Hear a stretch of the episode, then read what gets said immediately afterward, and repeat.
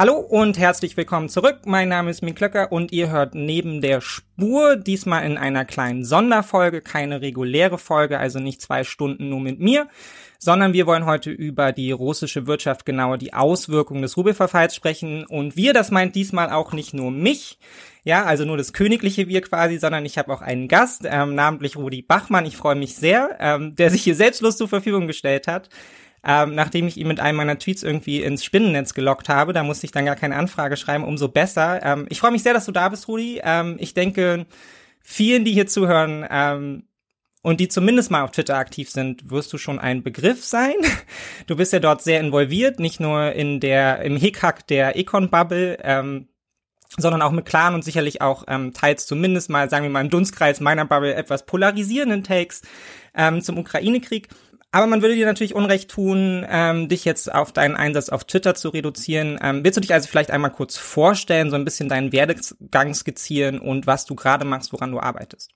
Ja, hallo. Also erstmal, hallo Mick. Äh, erstmal vielen Dank, dass ich dabei sein darf ähm, und äh, für die Einladung. Ich freue mich, äh, bin auch gespannt. Äh, wie gesagt, das ist ja immer interessant, wenn es dann auch so ein bisschen bubbleübergreifend wird. Äh, ähm, aber ich, das finde ich genau so muss es sein. Das, äh, das macht am Ende am meisten Spaß, denke ich. Genau. Ja, äh, was gibt's zu mir zu sagen? Äh, ich bin äh, hauptberuflich äh, Professor für äh, Economics äh, auf Englisch, also für Volkswirtschaftslehre mit einer Spezialisierung in der Makroökonomik ich äh, forsche und lehre in den USA an einer äh, katholischen privaten Universität, der University of Notre Dame, äh, im Bundesstaat äh, Indiana. Das ist so zwei Stunden weg von Chicago, so kann man sich das ungefähr vorstellen, auf der anderen Seite vom großen See. Ähm, und ja, also da bin ich schon äh, seit jetzt 2014, also auch schon eine Weile äh, kam von Deutschland, war vorher in den USA, habe auch zum Doktoratstudium in den USA ja, und äh, mein Hauptforschungsinteresse gilt eigentlich ähm, Erwartungsbildung von ökonomischen Agenten, also von Haushalten, äh, von Firmen hauptsächlich, ehrlich gesagt sogar. Äh, wie, ja, wie nehmen die ihre Zukunft wahr? Ähm, äh, welche Unsicherheiten haben sie dabei? Wie verändern sich gegebenenfalls Unsicherheiten über die Zeit? Oh, ja, das ist so mein, äh, und ich mache das mit Umfragen äh, hauptsächlich. Und äh, äh, also um quasi Erwartungsbildung empirisch zu fundieren, nicht einfach nur rationale Erwartungen anzunehmen, sondern wirklich zu gucken, äh, wie denken Firmen und Haushalte über ihre eigene ökonomische Zukunft nach und welche Konsequenzen das dann hat äh, für ihr Verhalten im Grunde. Und das ist so ganz grob, äh, was mein Forschungsinteresse ist. Ich mache auch andere Sachen. Äh, ich mache auch Politikevaluation zum Beispiel während der Corona-Zeit äh, die Leute werden sich vielleicht erinnern, die so Sachen zu evaluieren wie den Kinderbonus. Bringt es was? Für wen bringt es was? Für welche Arten von Haushalte bringt es was? Oder auch so was die temporäre Mehrwertsteuersenkung, die damals gemacht wurde. Ja, genau. Wer, wer hat da hauptsächlich von profitiert oder wer hat das ausgenutzt und, und wer nicht? Und was war die, die Wirkung im Aggregat? So Sachen mache ich auch. Also das ist so ganz grob mal mein Forschungsprofil. Wunderbar. Ähm, vielen Dank für die Einführung. Wie gesagt, ich freue mich sehr, dass du da bist. Ähm, ich finde das auch, das ist genau der richtige Ansatz. Wir könnten hier sicherlich auch über andere Themen ähm, intensiv miteinander ringen und, und, und streiten. Werden wir ja später noch, genau. Ähm, aber ich finde es auch immer sehr schön, wenn man hier so ein bisschen zumindest mal diese, sagen wir mal, auch relativ künstlichen Barrieren, die ja auf Twitter aufgebaut sind, auch mal so überwindet. Ne? Man sieht halt irgendwie nur die Bilder voneinander und dann ist immer schon so, oh Gott, jetzt ist er wieder da. Ähm, also nicht jetzt in deinem Fall, sondern so, so ganz generell. Völlig okay, geht mir ja genauso. genau, deshalb umso schöner, wenn man dann ähm, die Möglichkeit hat, mal persönlich miteinander zu sprechen, dann ist der Umgangston auch gleich ein ganz anderer. Ähm, aber bevor wir hier loslegen, ähm, vielleicht noch einmal, um die Gesamtsituation so ein bisschen reinzuholen, ähm, damit wir wissen, worüber wir hier reden, also damit auch alle dann draußen Bescheid wissen, einmal ganz allgemein, ähm, noch läuft die ukrainische Offensive, ähm, wie viel sie noch erreichen kann, und wird, da scheinen sich momentan etwas die Geister, ne? also ähm, auch schon für das Vorgehen, was die Ukraine da an den Tag gelegt hat, da gab es einige Kritik dann von westlichen Partnern. Wie gesagt, es ist momentan relativ unklar. Ne? Ich glaube, heute sind auch wieder mehrere Artikel von Experten erschienen oder zumindest Experteninterviews, die ganz optimistisch waren, dass da noch was geht. Ähm, genauso geht es natürlich auch in die andere Richtung, ja, also wenn es um die Unterstützung ähm, der westlichen Partner für die Ukraine geht, auch da gibt es natürlich gerade wieder viel Kritik, gerade wenn dann so eine Offensive vielleicht nicht in dem Tempo abläuft, wie man sich das wünscht. Ja, und ich glaube, Stichwort Unsicherheit auch. Äh, ich glaube, wir wissen halt auch, auch viel nicht, was, was eigentlich Erfolg ist. Ja, genau. Also in, im Sinne von, kommen die jetzt, also ah, wenn man so die, und ich, bin, ich nehme das nur als interessierter Laie auch wahr, ähm, aber, aber sozusagen, äh, wenn man dann manche Leute sagen, die müssen gar nicht bis Mariupol oder Melitopol, also bis wirklich an den Strand vom Asowschen Meer hin. Ja. Es reicht völlig, wenn die in Tokmak sitzen zum Beispiel, ja, und dieses Logistikzentrum zwischen so äh, zwischen Robotyne und äh, äh und glaube ich eins von beiden, Mariupol und Melitopol, ich verwechsel die beiden immer. Ähm, und äh, äh, das reicht völlig, weil ab dann, wenn sie das haben, dann ist die russische Logistik in dem Bereich äh, äh, so abgeschnitten, dass das ganze dass der ganze äh, äh, Region, einfach die ganze Region nicht mehr zu halten sein wird militärisch. Da sagen andere, das stimmt nicht und so weiter. Und also, also das ja, ist auch militärisch auch, glaube ich, unklar, was dann passiert, wenn die Ukraine einen bestimmten, ähm, sagen wir mal, einen bestimmten Vorstoß gemacht hat und dann vielleicht den einfach nur konsolidiert. Muss man wirklich ans Asowsche Meer, muss man nicht. Ich glaube auch, da sind sich die, selbst die Militärexperten nicht wirklich einig. Nee, und ich meine, bei uns kommt natürlich, also wie bei vielen der Experten ja auch hinzu, dass sie eben nicht aus der Administration heraussprechen, sondern ja letztendlich auch von außen betrachten. Ne? Da ist dann ja auch immer die Frage, welche Quellen liefern da wie zu. Da hat es dann auch viel mit persönlichen Einschätzungen zu tun. Ja, wie gesagt, also man kann, glaube ich, wenn man, wenn man jetzt googelt, ja wahrscheinlich vier Positionen von Personen finden, denen man auf Grundlage ihres Resümees irgendwie vertrauen möchte, ja, und wo dann aber trotzdem die ähm, die Einschätzung gerade sehr stark differenzieren. Wir müssen uns an der Stelle auch gar nicht zu lange darauf einlassen. Wie gesagt, noch läuft ja die Offensive und ich denke, nachher kommen wir äh, eh nicht dran vorbei, dann auch noch so ein bisschen ähm, rumzuspekulieren. Aber in dem Zuge ist nun, und eigentlich hat sie uns ja nie verlassen, auch die Frage wieder omnipräsent, ähm, wie lange halten sowohl die Ukraine als auch Russland diesen Krieg aus, ja, der eben noch wesentlich länger anhalten könnte oder auch nicht, wie wir mal sehen. Ähm, und wer geht vielleicht zuerst in die Knie? Und die unmittelbare militärische Entwicklung spielt da natürlich eine entscheidende Rolle, faktisch wie psychologisch, aber ja nicht nur, sondern auch die wirtschaftliche Entwicklung der beiden Länder, die ja und das geht für die russische Wirtschaft noch wesentlich stärker, glaube ich, als für die ukrainische, der Motor hinter diesem Kriegseinsatz ist. Und daher sorgt natürlich eine Meldung für zumindest mal kurzen Optimismus, nämlich dass der Rubelkurs, der vor, ja mal so vor knapp einer Woche, glaube ich, ähm, da mal so richtig abgeschmiert ist. Ne? Und ähm, nachdem er zwischenzeitlich ja auf einen Hoch äh, stagnierte, bevor er sich dann von da aus schon ein Stückweise runtergearbeitet hat, ähm, vergangene Woche landete er dann zum ersten Mal seit langem wieder bei der Marke von 100 Rubel zu einem Dollar. Ähm, und nicht nur in Deutschland brach angesichts dessen natürlich verhaltener Jubel aus. Ja, also die Sanktionen funktionieren.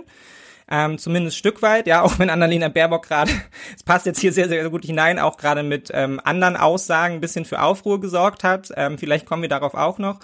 Ähm, und auch durch Russland ging sicherlich ein Schock. Ich glaube, das muss man so feststellen. Ja, die russische Zentralbank erhöhte den Leitzins um satte 3,5 Prozent auf nun 12 Prozent. Ja, stabilisierte damit für den Moment so ein bisschen ähm, den Kurs, aber ich glaube, es ist klar, die Frage stellt sich, was bedeutet das jetzt für, ähm, für den Krieg, den Russland dort führt, ähm, mittelfristig, aber vor allem dann auch langfristig und für ihre Kriegsbemühungen. Ähm, magst du die Lage für uns einmal so ein bisschen einordnen? Was hast du daraus jetzt für dich erstmal für Rückschlüsse gezogen? Oder was würdest du sagen, ähm, wie sich das von hier aus weiterentwickelt?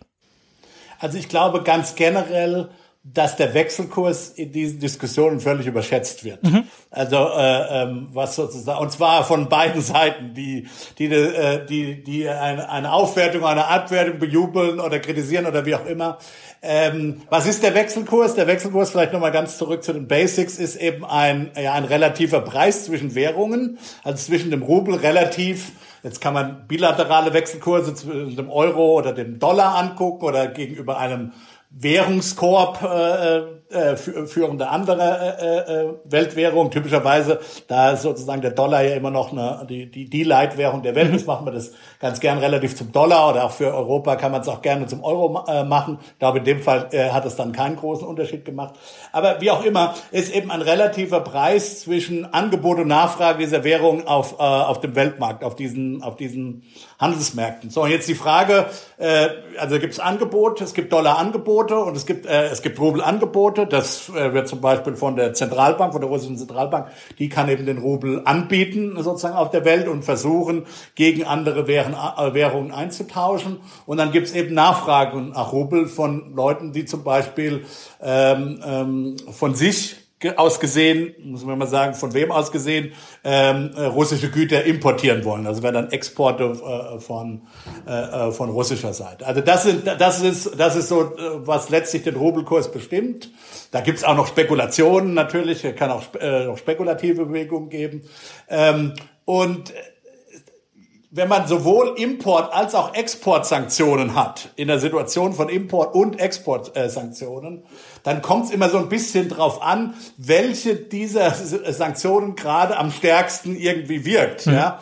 Und wenn dann, wenn dann halt äh, äh, sozusagen russische Exporte ähm, äh, eher eingeschränkt sind, ja, das bedeutet dann, dass äh, also von Russlands Seite Exporte, das ist immer sehr schwierig, wenn man sich über Außenwirtschaft unterhält, weil man immer sagen muss, von welchem von welchem Standpunkt aus. Ja, also von russischer Seite gesehen Exporte, da müssen die anderen gegebenenfalls Rubel nachfragen, um eben äh, das bezahlen zu können. Wenn das eher gehindert wird, na, da geht eben die Rubelnachfrage nach unten. Dementsprechend der Rubelpreis eben dann auch äh, gegebenenfalls. Umgekehrt, wenn es eher die, wenn es eher sozusagen Importsanktionen ist, dann ist es genau umgekehrt. Ja. Also es kommt so immer so ein bisschen drauf an, welche Art von diesen Sanktionen im Moment vielleicht eine größere Wirkung auf den Rubelkurs hat.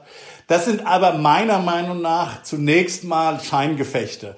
Das ist schon so, natürlich ist es schon so, äh, wenn eine Währung vor allen Dingen stark abschmiert, ja, dass dann eben äh, diejenigen, denen diese Währung gehört, wird eben, für die werden eben Importe teurer. Und wenn sie ihre Importe mögen, dann ist das zunächst mal ja schlecht. Auf der anderen Seite werden die Exporte wieder billiger. Das heißt, es kommt ja. eben immer drauf an, es gibt äh, Verteilungswirkungen und so weiter und so fort.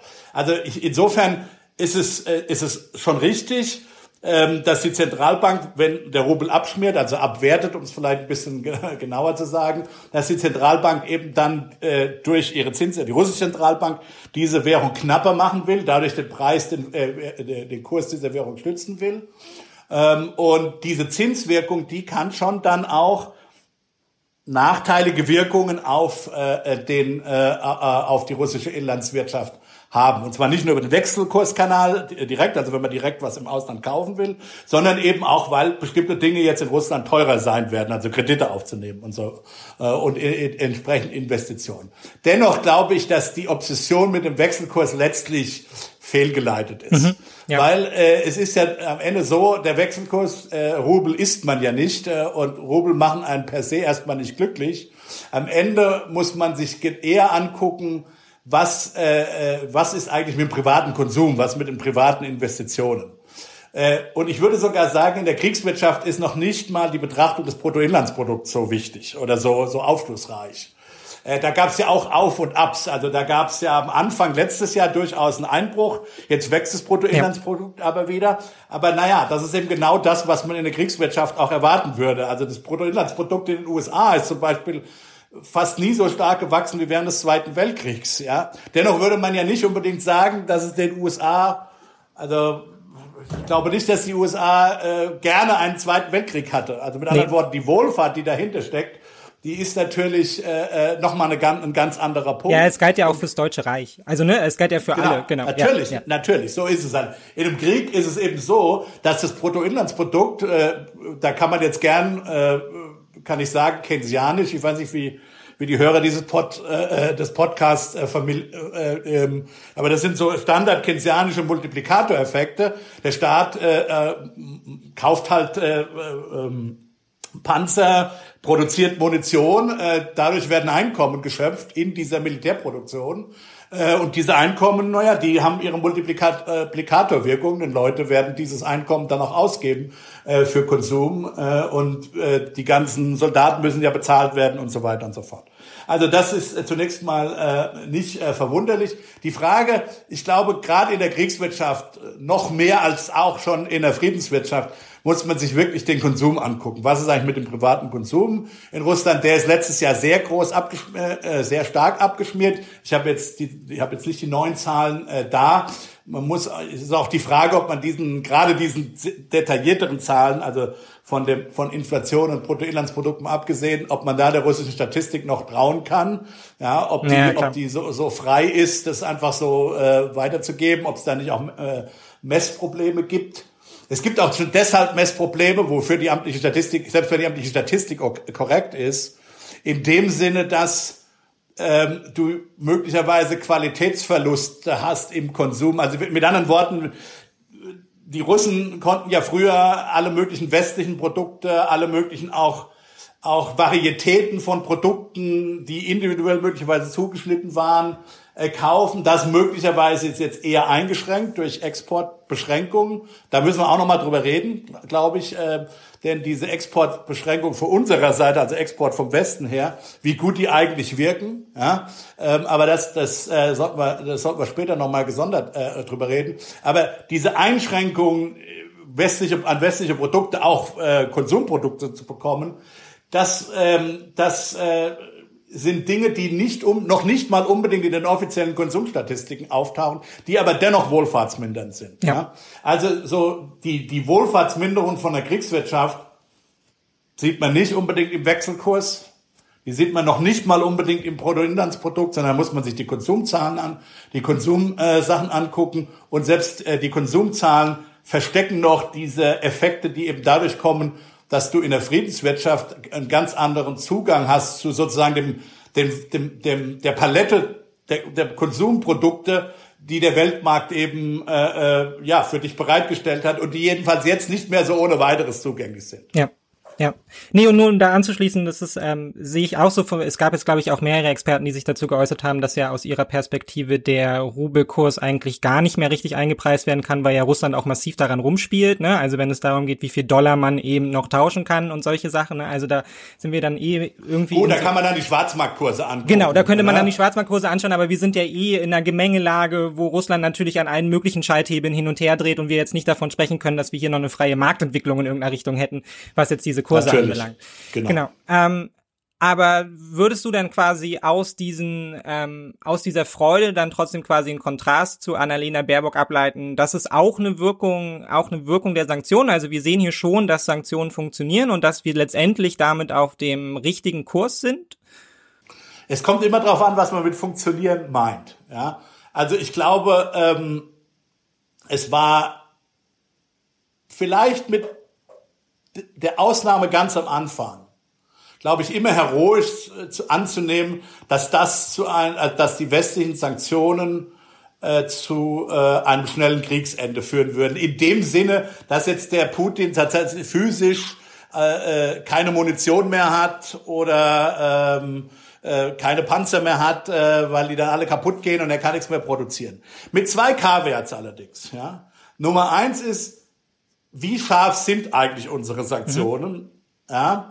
Und also vor allen Dingen unsere Exportsanktionen. Äh, wenn man jetzt liest, wie auf einmal äh, Deutschland, der Handel zwischen Deutschland und Kasachstan um irgendwie so 1000 Prozent nach oben gegangen ist, dann weiß man natürlich, dass es jetzt nicht plötzlich eine, eine massive äh, äh, Präferenzenverschiebung der kasachstanischen äh, Volkswirtschaft gegeben hat für deutsche Produkte. Das ist ja offensichtlich. Ja? ja. Sondern was, äh, was da halt passiert ist, das, das äh, wissen wir alle natürlich, dass es sich hier um äh, den heimlichen, um Sanktionsumgehung handelt. So einfach äh, ist das. Ja, also zunächst mal, zunächst mal sind gar nicht so viele Exportgüter überhaupt sanktionsbehaftet, glaube ich. Da hätte man noch viel mehr machen können im Zweifelsfall. Und selbst die, die, die sozusagen die Jure äh, mit Sanktionen behaftet sind, da gibt es natürlich eine, äh, eine, eine, eine ganze Palette von Möglichkeiten, die zu umgehen. Und warum wissen wir das? Weil wir eben ja die, weil bestimmte Handelsstatistiken, bilaterale Handelsstatistiken zwischen Deutschland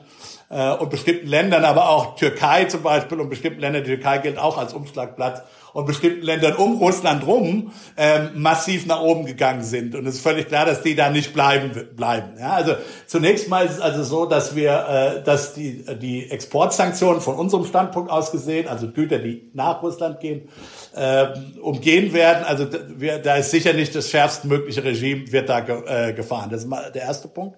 Und wir waren natürlich relativ spät mit den Importsanktionen auch. Ja, also die beißenden Importsanktionen, die wirklich, ich sag mal, Biss hatten, äh, die sind ja erst, äh, also was zum Beispiel den Ölpreisdeckel ankommt und der ja schon von Anfang an gefordert wurde, ähm, die, äh, die sind ja erst relativ spät gekommen. Und äh, dass das natürlich eine Wirkung hat, wenn du dein Haupt oder eines deiner Hauptprodukte, äh, äh, also Rohprodukte, nämlich Erdöl, äh, das du auf dem Weltmarkt verkaufst, wenn das mit einem Preisdeckel ähm, äh, versehen ist, dass das dich dann natürlich schmerzt, äh, das ist klar und das sehen wir jetzt hier auch. Ja.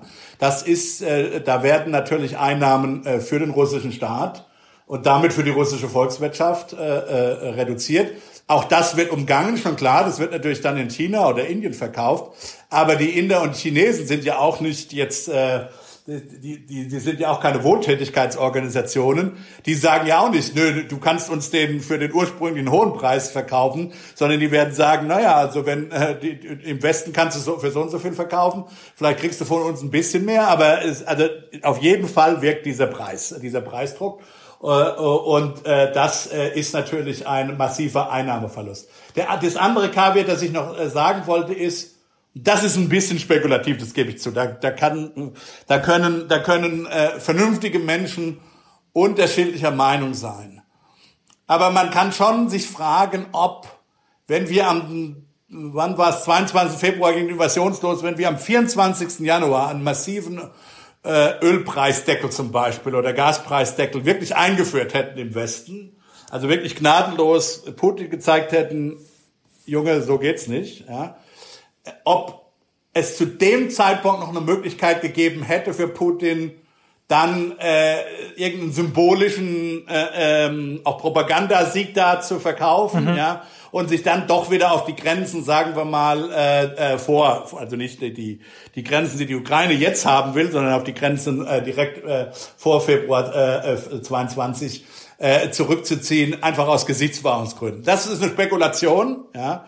Ich glaube, irgend äh, als der, als der Ölpreisdeckel dann kam, war dieser Zug längst abgefahren, weil wir einfach zu tief in dem Krieg drin waren. Ja. Auch die, die Ukrainer haben dann auch noch ganz andere ja, Forderungen gestellt nach Butscha. Aber die Frage ist, ob man da sozusagen mit diesem Drohpotenzial und äh, Zelensky hat ja angeblich durchaus Angebote gemacht, ob man damit zusammen äh, von Anfang an im Frühjahr 2022 noch schon äh, hätte was erreichen können. Wie gesagt, das ist Spekulation. Aber die Frage darf man stellen, finde ich.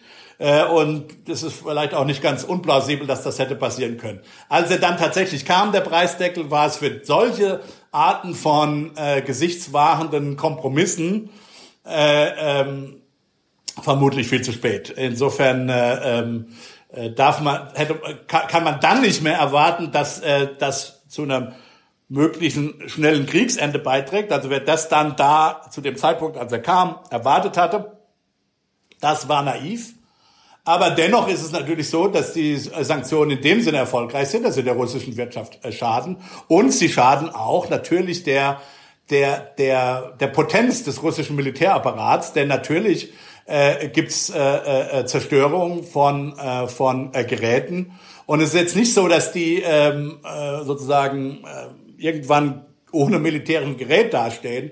Aber es ist ja auch eine Frage, wie schnell kann Russland reagieren, wie agil sind sie an der, an der Front, wie, ähm, ja, wie militärisch überlegen ist ihre Artillerie. Auch da heißt es wohl, und auch da bin ich ein völliger Laie, aber wenn man sich die entsprechenden Blogs äh, und, und, und Äußerungen von Militärexperten ansieht, ist, äh, anschaut, ist es schon so, dass wohl in der letzten Zeit mit dieser Lieferung, mit den westlichen Lieferungen, sagen wir mal zwischen äh, Ende letzten Jahres und dem Beginn der, der, der, der Sommeroffensive, die zumindest die Artillerieüberlegenheit, äh, äh, also die, die Artillerieüberlegenheit sich offensichtlich gedreht hat oder zumindest ausgeglichen hat, ja, äh, weil, weil die Russen einfach so viel Material verschleißt haben und offensichtlich nicht in der Lage sind, durch eine Kombination von Exporten und äh, also Exportverboten also die, die, die, die, das, die, die Teile nicht bekommen und Importverboten, so dass sie eben nicht mehr genügend äh, ähm, äh, ausländische Währung haben, um sich das auf dem Weltmarkt einzukaufen, schnell genug einzukaufen, dass es da zumindest einen Putt gibt. Und jetzt eben die Diskussion ist, äh, wie sieht, deswegen reden wir über F-16, äh, die, die letzte verbliebene Überlegen, militärische Überlegenheit scheint eben die, Flu die Luftüberlegenheit der, der Russen zu sein. Naja gut, das ist ja schon mal ein, ein durchaus, also wenn man sozusagen pro-ukrainisch ist, ein, ja vielleicht kein schlechtes äh, Zwischenergebnis. Ja. Und zeigt aber eben auch wieder auf, letztendlich, das ist ja auch der das, was uns letztendlich begleitet seit, seit Angriff, ja, also zumindest seit dem ausgeweiteten Angriff, seit dem ähm, Einmarsch dann auf voller Front, ähm, die Frage der, der Collective Action, ne, um die wir halt immer so herumdrehen, was jetzt so ein politikwissenschaftlicher Begriff ist aus der IB, ähm, aber ist sicherlich, also ist ja einfach zu erklären, ne? Also es ist einfach extrem schwer, die westlichen Partner eben auf eine Linie zu bringen. Und wenn es nur darum geht, dass man natürlich eigene Vorteile nicht unbedingt ausgeben muss, dass man am Ende ja immer noch in einer Art von Konkurrenzwirtschaft zueinander steht. Und so erklärt sich ja dann eine ganze Menge, letztendlich ja auch solche Sachen wie ähm, der Ölpreisdecke, der ja teilweise effektiv ist, obwohl man ja jetzt sagen muss, irgendwo entstehen ja da auch Lücken, ne? Also Russland verkauft, also ich glaube, Adam Tools hatte das in seinem letzten Podcast, ja, also Russland verkauft halt irgendwie unter diesem Deckel, ja, aber sobald das Geld dann irgendwie wieder auftaucht in Indien, ist es auf einmal mehr. Ja, und die Frage ist natürlich, wer profitiert da an welcher Stelle? Sind es jetzt die Inder, ja, oder sind es die Russen? Und man kann da wohl davon ausgehen, da ein Großteil der indischen Raffinerien in russischer, in russischer Hand ist, dass es eben auch Russland ist, die daran profitieren. Und von Indien geht dann natürlich eben das Öl dann wie vorher letztendlich auch nach Europa, was jetzt nicht unbedingt bedeutet, dass die Sanktionen nicht funktionieren, sondern das war ja so ein bisschen der Plan, ne? sondern man wollte ja eben den, den internationalen Ölmarkt nicht zu sehr belasten, glaube ich auch, damit auch Collective Action irgendwie weiterhin funktioniert ne? und nicht jeder nur auf sich schaut, sondern man sagt, okay, wir kommen erstmal so weit alle klar. Ähm, und wir sehen jetzt aber eben auch, es, es kann halt eben auch trotzdem weiterhin umgangen werden. Ähm, und das ist ja ein Problem, was wir an vielen Stellen haben. Also wenn du auch ansprichst den Handel mit Kasachstan, also da sind wir ja im Feld von Sekundärsanktionen letztendlich, wo man sagen muss, auch die irgendwie ähm, wirksam zu gestalten, ist natürlich noch wesentlich komplexer, weil wir natürlich dann sehr viel mehr Länder im Blick haben müssen. Länder, wie man jetzt auch auf dem BRICS-Gipfel gesehen hat, die jetzt gerade mit uns nicht ganz so gut dastehen, ja, könnte man, glaube ich, sagen, die da auch eigene Interessen verfolgen und das macht es natürlich komplizierter. Ähm, aber du hast jetzt auch schon Keynes angesprochen, deshalb lass uns doch zu meinem Tweet kommen, weil ich bin ganz interessiert, weil ich finde, du hast jetzt ein paar Sachen gesagt, von denen ich auch sagen würde, ja, genau so nehme ich das wahr. Aber trotzdem hattest du Kritik daran. Soll ich ihn dir einmal vorlesen? Und dann darfst genau, du dich auslassen. nochmal vor. Okay. Also ich nee, aber, aber es geht ja nicht ums Ausladen. Es geht ja darum, sich zu verständigen. Ja, ja, Und vielleicht nee, ist es, vielleicht ist, ist ja tatsächlich das Medium des Tweets da tatsächlich nicht geeignet, weil man natürlich zuspitzen will und immer auch für die eigene Bubble, das geht mir ja genauso, äh, die möglichst äh, hottesten Takes setzen. Ja, ist ja auch mein, ist ja auch mein Standardproblem, dass ich da immer zu wenig Raum habe. Das heißt, es muss dann zugespitzt werden. Man kommt quasi nicht dran vorbei. Ähm, genau, also ich hatte geschrieben, Russland kann unmittelbar einigermaßen egal sein, ob die eigene Währung verfällt. Russland führt diesen Krieg nach dem einfachen Keynes-Prinzip, alles, was wir tun können, können wir uns leisten und an Menschen, Material und Fabriken besteht bisher kein ausreichender Mangel. Und ich glaube, deine erste Replik darunter war, dass halt vor allem das, der Außenhandel halt zu einem massiven Problem wird, ne? Oder ich glaube, an der Stelle, an der Stelle setzt du letztendlich an, dass es eben für Russland zunehmend schwieriger wird, ähm, eben vor allem Hochtechnologie aus dem Ausland, aus dem Ausland ähm, letztendlich zu importieren, oder? Ja, also mein, mein Ansatz, also im Grunde genommen, der, der, ich würde eben sagen, dein Take ist halb, halb richtig. es ist gen, gen, gen, genau so, wie du sagst. Man kann natürlich bestimmte Dinge machen in Autarkie. Ja. ja? Ähm, aber dennoch ist es ja so, dass Russland vorher äh, in einer in, in die globale Wirtschaft äh, irgendwie integriert war und offensichtlich damit äh, Wohlfahrtsgewinne äh, erzeugt hat. Ja?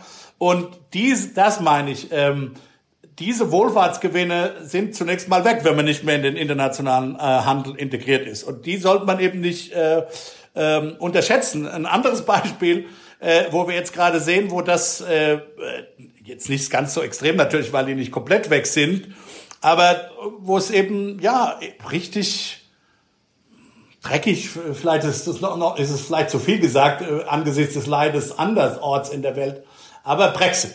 Ja? ja. Also äh, äh, Brexit ist eben genau eine Situation, wo sich ein Land freiwillig aus einem integrierten, relativ gut integrierten Markt verabschiedet hat und jetzt mal merkt, äh, was es so bedeutet, so ein bisschen allein auf der Welt zu sein, handelsmäßig.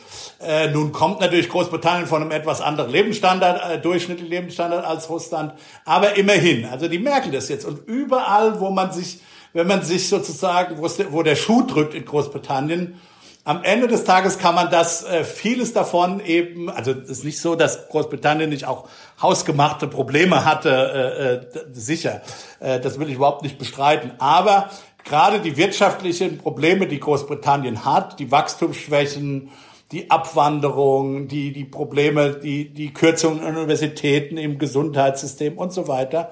Vieles dieser Dinge sind eben auch da, darauf zurückzuführen, dass man nicht mehr an diesem Arbeits, an dieser arbeitsteiligen Wirtschaft äh, äh, teilnimmt und eben die Außenhandelsgewinne mit, äh, mit der EU in dem Fall äh, nicht mehr wahrnimmt. Und dann äh, passieren halt so absurde Dinge wie man, man sieht, das kann man ja also das kann man an den Statistiken sehen, aber man kann es auch anekdotisch äh, äh, immer wieder mal sehen, wenn Leute aus Großbritannien so, also so Kleinhandwerker irgendwie tweeten, was sie jetzt, wie viele Formulare sie jetzt ausfüllen ja. müssen, um irgendein, äh, äh, um irgendein Handwerksprodukt noch mal in die EU zu, äh, zu schippen und so weiter. Ja, und äh, mit anderen Worten, es lohnt sich nicht mehr. Das heißt, sie machen das nicht mehr. Das heißt, da führen ganze ganze Bereiche von ökonomischer Aktivität werden da eben sozusagen platt gemacht und und und und das passiert natürlich Russland in noch viel stärkerem Maße. Na, wie gesagt, die können das zum Teil umgehen, aber es wird in jedem Fall teurer sozusagen, weil man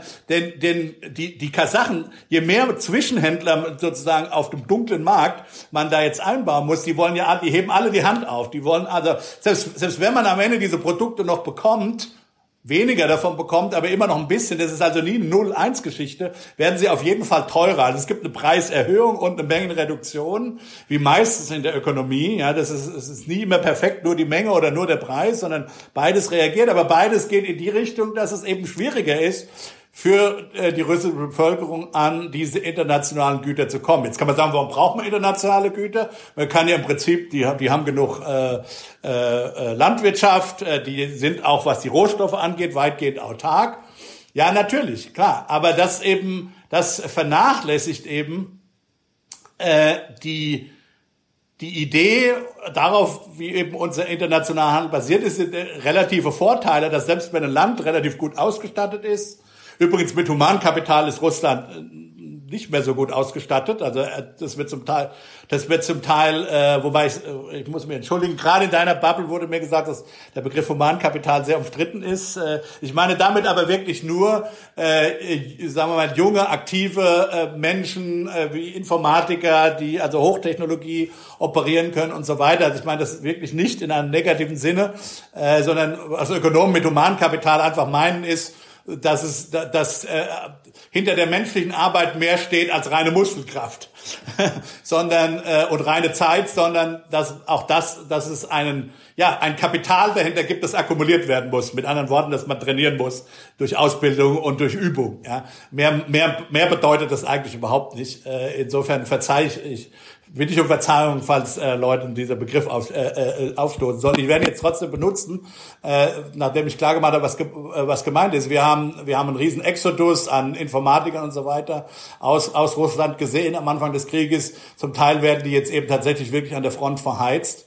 Ähm, und ähm, ja, also äh, äh, und, und, also insofern, aber selbst wenn das Problem, selbst wenn das Problem nicht auch kein Problem wäre, ja, also wenn die alles hätten, ist es eben so, dass, äh, dass durch den internationalen Handel Spezialisierungsvorteile ähm, ähm, äh, realisiert werden können, weil ich mich in meiner Volkswirtschaft dann eben auf Dinge konzentrieren kann, die ich ganz besonders gut kann.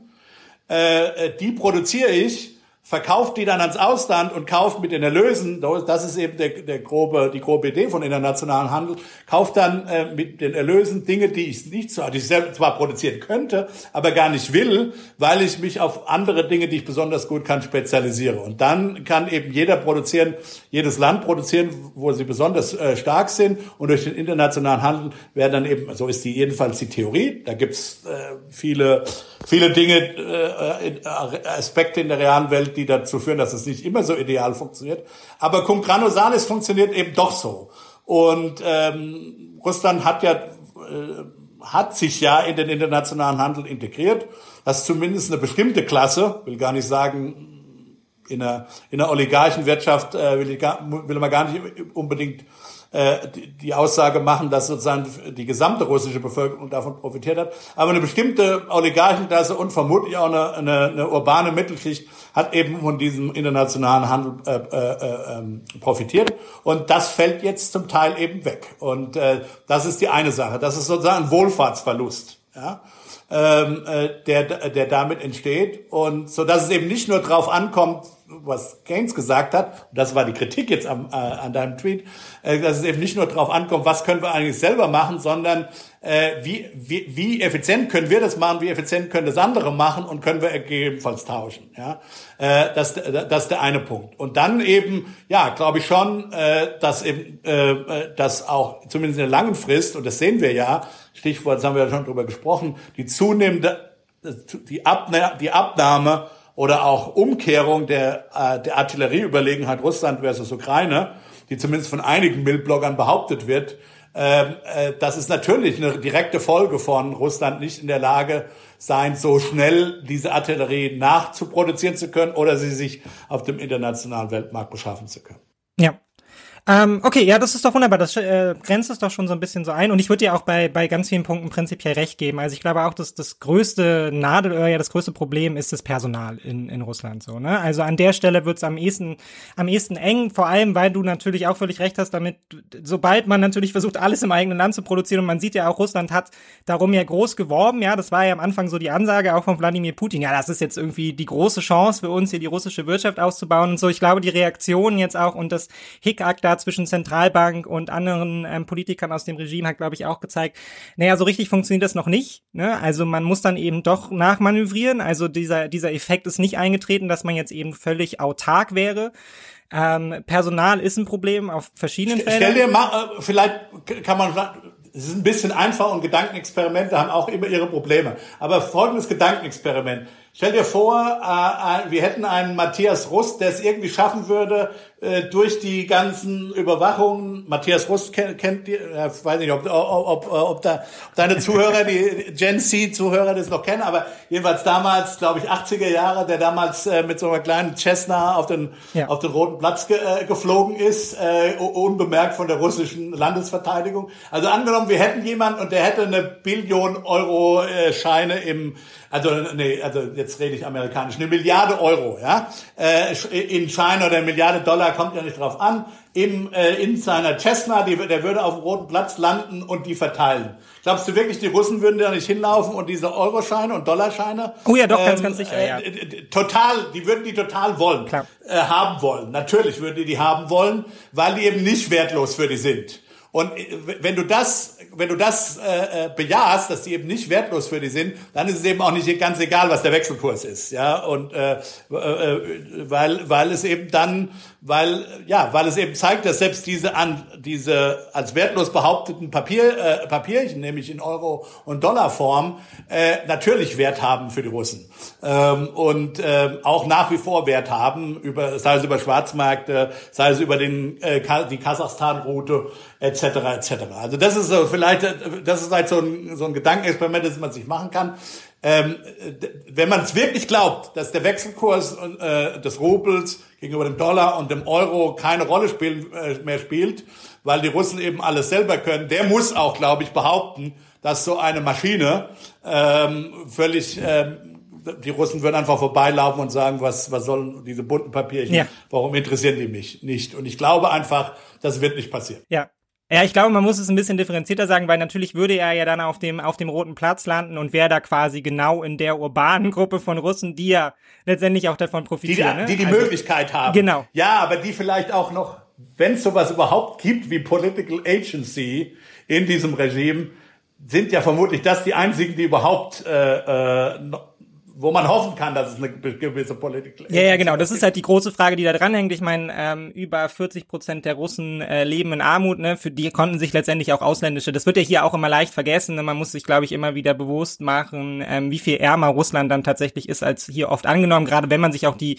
urbane äh, Mittelschicht dann so anschaut, die gewachsen ist, aber die halt eben noch relativ klein ist. Also über 40 Prozent der Russen leben in Armut und die kommen ja eh nicht an die westlichen Konsumgüter, sondern für die geht es dann letztendlich und darauf geht jetzt im Zweifel zwar auch so ein bisschen mein Vieh zurück. Für für die geht es letztendlich ja um ganz grundlegende ähm, Grunderzeugermittel, ja, die letztendlich Russland ja auch zur Verfügung stellen kann, so, ne? Wenn es dann halt eben um Brot, äh, Wodka und Co. geht. Ähm, dazu ist ja Russland im Zweifelsfall durchaus in der Lage, aber du hast Okay, wenn da, da, da stimme ich dir völlig zu. Da, das ist klar. Genau. Ähm, und äh, das äh, wird auch äh, weiter weitergehen. Für die ist es vermutlich eher ein, äh, äh, ein Problem, tatsächlich äh, die, die, ja, die, Kriegs, äh, die Kriegstoten, die ja, ja genau. hauptsächlich aus der Schicht kommen und die, äh, wo man ja irgendwann vielleicht doch hoffen kann, dass es da, dass das fast so voll wird. Bis jetzt äh, sieht man das leider noch nicht, aber da, da wäre tatsächlich die Hoffnung, dass der Kanal eher über die die Hoffnung, das, wie, wie, wie schrecklich sich das anhört, aber ähm, aber ja, also das ist ja ist, ist ja furchtbar eigentlich, aber insofern sollte man es vielleicht gar nicht sagen, aber du weißt, was ich meine. Also da wäre die sozusagen, wenn es einen Kanal gibt äh, wie wie wie diese Schicht sozusagen unzufrieden werden könnte mit dem Regime, dann eben direkt über die Kriegsfolgen und nicht natürlich nicht über ja. sagen wir außen außenökonomische Beziehungen. Da stimme ich dir, da stimme ich dir zu in der Tat, ja. Genau, wo jetzt dann natürlich dann auch wieder die Frage ranhängt, also wir haben es ja gesehen, in Russland, ähm, zumindest nimmt man es öffentlich so wahr, hat man das Gefühl, es wird eher leiser denn lauter, ne? Also äh, der russische Überwachungsautoritarismus ist sehr effektiv darin, dann tatsächlich das einzudämmen, zumindest noch, ne? Es wird sehr gespannt sein. Also Gut, ich mein, aber das kann natürlich, aber das kann natürlich in beide Richtungen gehen, ne? Also in, in, im Sinne von je, je, je mehr die sozusagen, äh, je stärker die Repression sein muss, das kann ja durchaus bedeuten, dass es tatsächlich auch was zu repressieren gibt, sozusagen, ja. zu unterdrücken gibt. Ne? Äh, insofern, äh, auch da darf man nicht naiv sein. Ähm, in unserer eigenen Geschichte haben wir auch gesehen, dass es bis zum Schluss nicht funktioniert hat. Ähm, insofern völlig klar, aber äh, ja, naja, ist am Ende ja auch, auch wieder eine Frage der Organisation, ne? Also weil wir ja auch letztendlich diese Autokratie schwer vergleichen können mit historischen Vorläufern, weil wir natürlich durch Internet, moderne Überwachungssysteme etc., man weiß nie so genau, ne? Also wie gut ist es möglich, sich innerhalb dieser Regime noch zu organisieren, letztendlich unüberwacht, letztendlich ähm, gemeinsam irgendwie ähm, Ideen zu entwickeln und auch Widerstand zu entwickeln. Aber wie gesagt, da können wir jetzt auch noch rumspekulieren. Aber vielleicht, aber vielleicht eine Frage an dich, vielleicht hast du da eine Meinung von, von der, von der politikwissenschaftlichen Seite Seite her. Ähm, was ich mich immer frage, ist, ist Russland in dem Sinne speziell, weil es einfach so groß und so dezentral ist und was ich immer noch nicht so ganz verstehe, also insofern ist es eine, eine, wirklich eine ernst gemeinte Frage, wie weit ist dieses Reich überhaupt von Moskau aus zu beherrschen? Ab einem bestimmten Punkt. Und ähm, die, die Frage ist, ob man das übrigens will von westlicher Seite, dass so ein Reich nochmal kollabiert äh, äh, in den Regionen. Ja, äh, das muss nicht unbedingt besser sein als das, was man jetzt hat.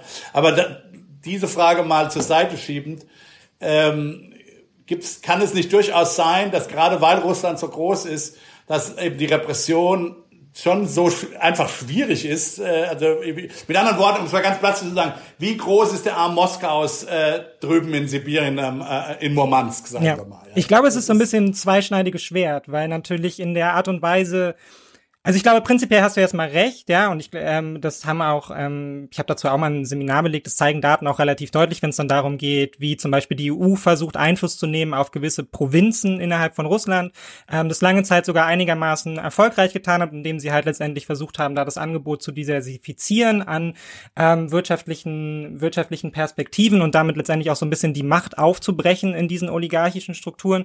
Da sieht man schon letztendlich, je näher du dran bist, umso erfolgreicher bist du damit. Ne? Im Fall von der EU sind es halt vor allem eben die Grenze und ich glaube, man kann auch davon sprechen, dass es in Russland ähm, nicht so doll anders aussieht, wenn es um direkte Kontrolle um gewisse Provinzen geht. Ich glaube, dann hat man aber eben so ein bisschen das andersrum das Problem, die kriegen natürlich auch weniger voneinander mit. Ne? Und da hast du dann ganz faktische Probleme von, naja, wenn dein Dorf 200 Kilometer entfernt ist vom nächsten Dorf und du wirst den ganzen Tag mit Propaganda Bescheid, dann bist du vielleicht unzufrieden, aber weißt du, dass die anderen auch unzufrieden bist? Ja, erreicht dich die Information?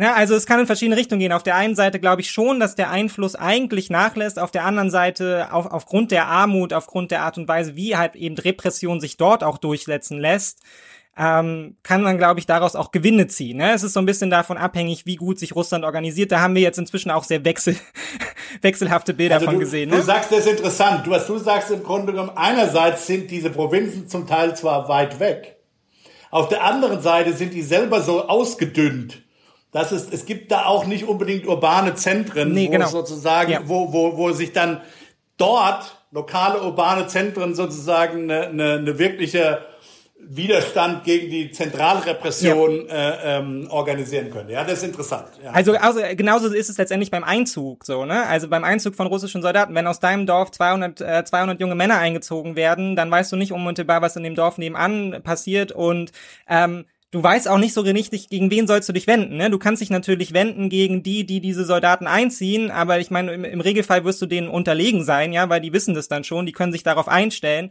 und dann musst du letztendlich dich ja erstmal koordinieren mit den Provinzen um dich herum und dann müsst ihr irgendwie gemeinsam loslaufen, Widerstand organisieren. Wohin ist dann auch wieder die Frage, ne? Und dadurch ist es natürlich extrem schwierig, das zu steuern und zu organisieren. Wir haben ähnliche Effekte auch gesehen ähm, beim arabischen Frühling. Also es sind dann eben schon die urbanen Zentren, auf die es im Zweifelsfall ankommt, die auch de facto facto näher an der Macht einfach dran sind. So, ne? Also ich meine, die, äh, die Menschen in Sibirien, die werden halt Moskau, die werden Moskau nicht erreichen und Moskau wird sein Möglichstes tun, ja, bis zum letzten Punkt letztendlich dafür zu sorgen, dass alles, was dort passiert, die Öffentlichkeit in den urbanen Zentren, äh, in den urbanen Zentren nicht erreicht. Also ähm, ja, es ist ein bisschen, es ist sehr schwierig und komplex und vor allem, weil wir ja auch nicht mehr so richtig Einblicke haben und eigentlich ehrlicherweise auch noch nie so richtig Einblicke hatten in das Hinterland Russlands. Ja, da sind jetzt auch nicht wahnsinnig viele Journalisten unterwegs, aber ich glaube, die Potenziale dort zu, sich zu organisieren sind extrem schwer abzurufen. Ähm, das wäre jetzt so meine Einschätzung jetzt auch so ein bisschen aus dem Blauen. Ähm, Du hattest eben schon gesagt, es ist natürlich für eine Ökonomie extrem schwierig, äh, letztendlich auf Produktion von allem umzustellen, ja. Also Russland kann zum Beispiel keine hochwertigen ähm, Mikrochips produzieren, ne? also das kriegen sie einfach nicht auf die Reihe. Ja, man hat jetzt auch schon gesehen, sie fangen ähm, damit an, Mikrochips aus Waschmaschinen auszubauen und so weiter und so fort, um halt irgendwie daran zu kommen. Ähm, auf der anderen Seite muss man ja aber sagen. Und wie gesagt, es geht. Also es ist genau, so, es geht. Es, man muss sich eben von diesem Null- oder Eins-Bild, glaube ich, ein bisschen auch verabschieden. Natürlich kann man das machen, aber das ist offensichtlich ein teurerer und äh, schlechterer Weg, an Mikrochips zu kommen, als ja, die direkt in Taiwan kaufen. Genau. Und da würde ich ganz gerne ansetzen, weil Russland hatte letztes, ähm, vergangenes Jahr einen Außenhandelsüberschuss von 332 Milliarden Dollar erzielt. Ähm, und Adam Tooze hat es jetzt zum Beispiel, ich habe versucht, die Zahl nachzufinden. Ich finde sie nicht. Das ist immer so ein bisschen schade, weil er das dann auch nicht verlinkt. Aber wir glauben ihm jetzt einfach mal, ähm, dass sich Russland im vergangenen Jahr, hätte das sehr schöne Sprichwort benutzt, ähm, dumm und dämlich verdient hat an diesen Ölexporten und quasi über 150 Milliarden Dollar an Assets außerhalb letztendlich der Zollschranken angelegt hat, über die jetzt genau das finanziert werden soll. Ne? Also Geld, was jetzt eben in den Emiraten liegt, Geld, was in Hongkong liegt, Geld, was in China liegt oder auch in Indien zum Teil ähm, was außerhalb letztendlich unseres Zugriffs ist. Da wäre dann die Frage von Sekundär,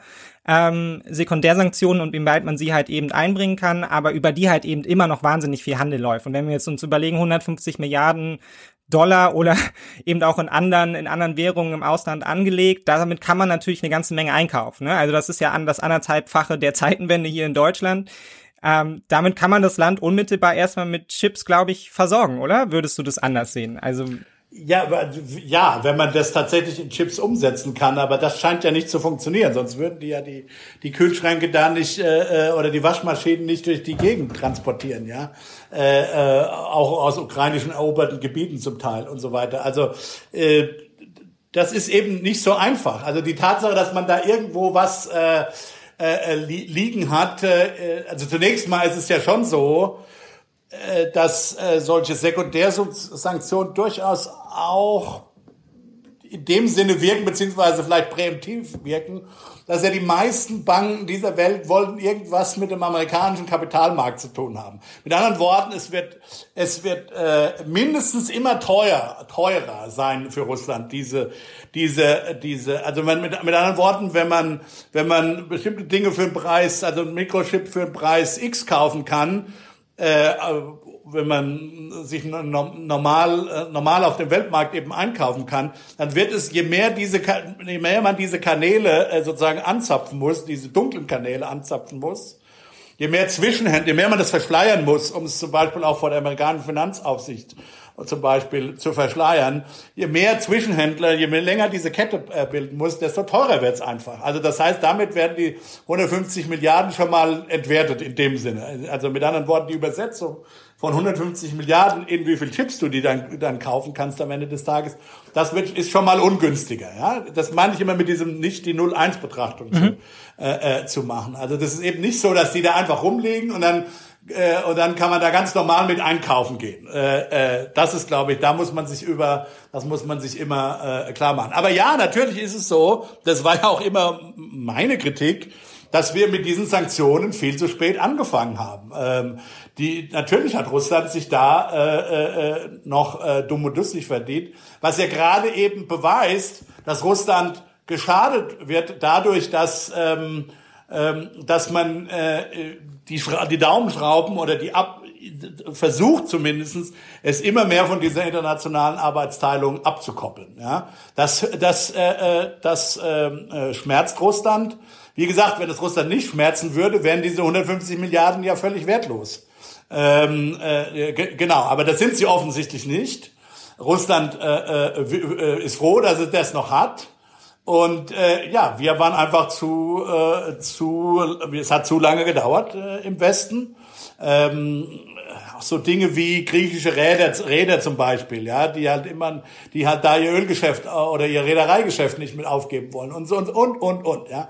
Also es sind immer diese kleinen, dieses genau diese Collective Action Probleme, äh, die viel zu lange gebraucht haben, bis wir endlich äh, äh, dann kollektiv einigermaßen agiert haben. Und ähm, ja, es ist, es ist eine Kurve sozusagen, es ist keine 0-1-Geschichte. Man versucht, die Daumenschrauben anzulegen. Dann, damit wird es schwieriger für Russland. Damit werden diese 150 Milliarden in Form von Chips oder Hochtechnologie immer weniger wert, weil, wie gesagt, immer mehr sozusagen ausgegeben werden muss für die eigentliche Beschaffung. Ja, ähm, aber ähm, ja, aber und am Ende kriegt dann Russland nach wie vor auch Mikrochips aber vielleicht dann eben nicht ganz in der Menge und Quantität, die, äh, die es bräuchte, um sicherlich den Lebensstandard zu führen, den man vor dem Krieg hatte, ja, ähm, beziehungsweise äh, die, die man bräuchte, um die Armee schnell genug, es geht ja durchaus auch um Schnelligkeit, ähm, äh, sozusagen wie immer wieder sozusagen äh, dann die, die, das Material eben aufzustocken. Ja.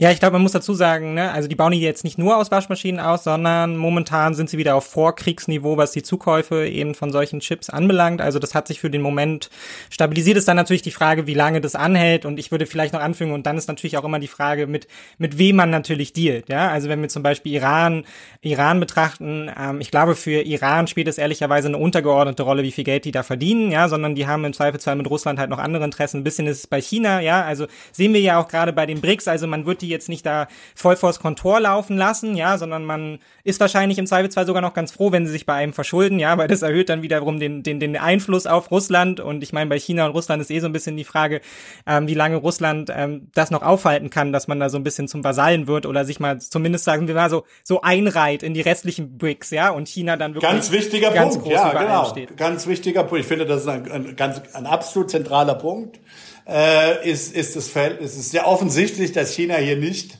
aus, äh, aus Barmherzigkeit ja. an, äh, äh, äh, sich engagiert, sondern äh, ganz gnadenlose geopolitische Interessen verfolgt, die eben auch zum Ziel haben, Russland zumindest gerade Russland nicht so zu schwächen, dass es nicht als Alliierte nach wie vor massiv gegen den Westen äh, helfen könnte, aber eben auch so äh, zurechtzustützen, dass äh, klar ist, dass China der Führer dieser Allianz äh, ist. Ja, das ist, glaube ich, das ist das Spiel oder das Ziel der Chinesen. Die haben natürlich ihre eigenen Probleme, können wir dann auch noch drüber reden, ihre eigenen ökonomischen Probleme, aber äh, das, äh, das ist offensichtlich äh, das Ziel äh, der Chinesen. Auf der anderen Seite, ich weiß nicht, auch, auch vielleicht eine Frage an jemand, äh, an jemand wie dich, der das vielleicht mehr noch beobachtet als ich.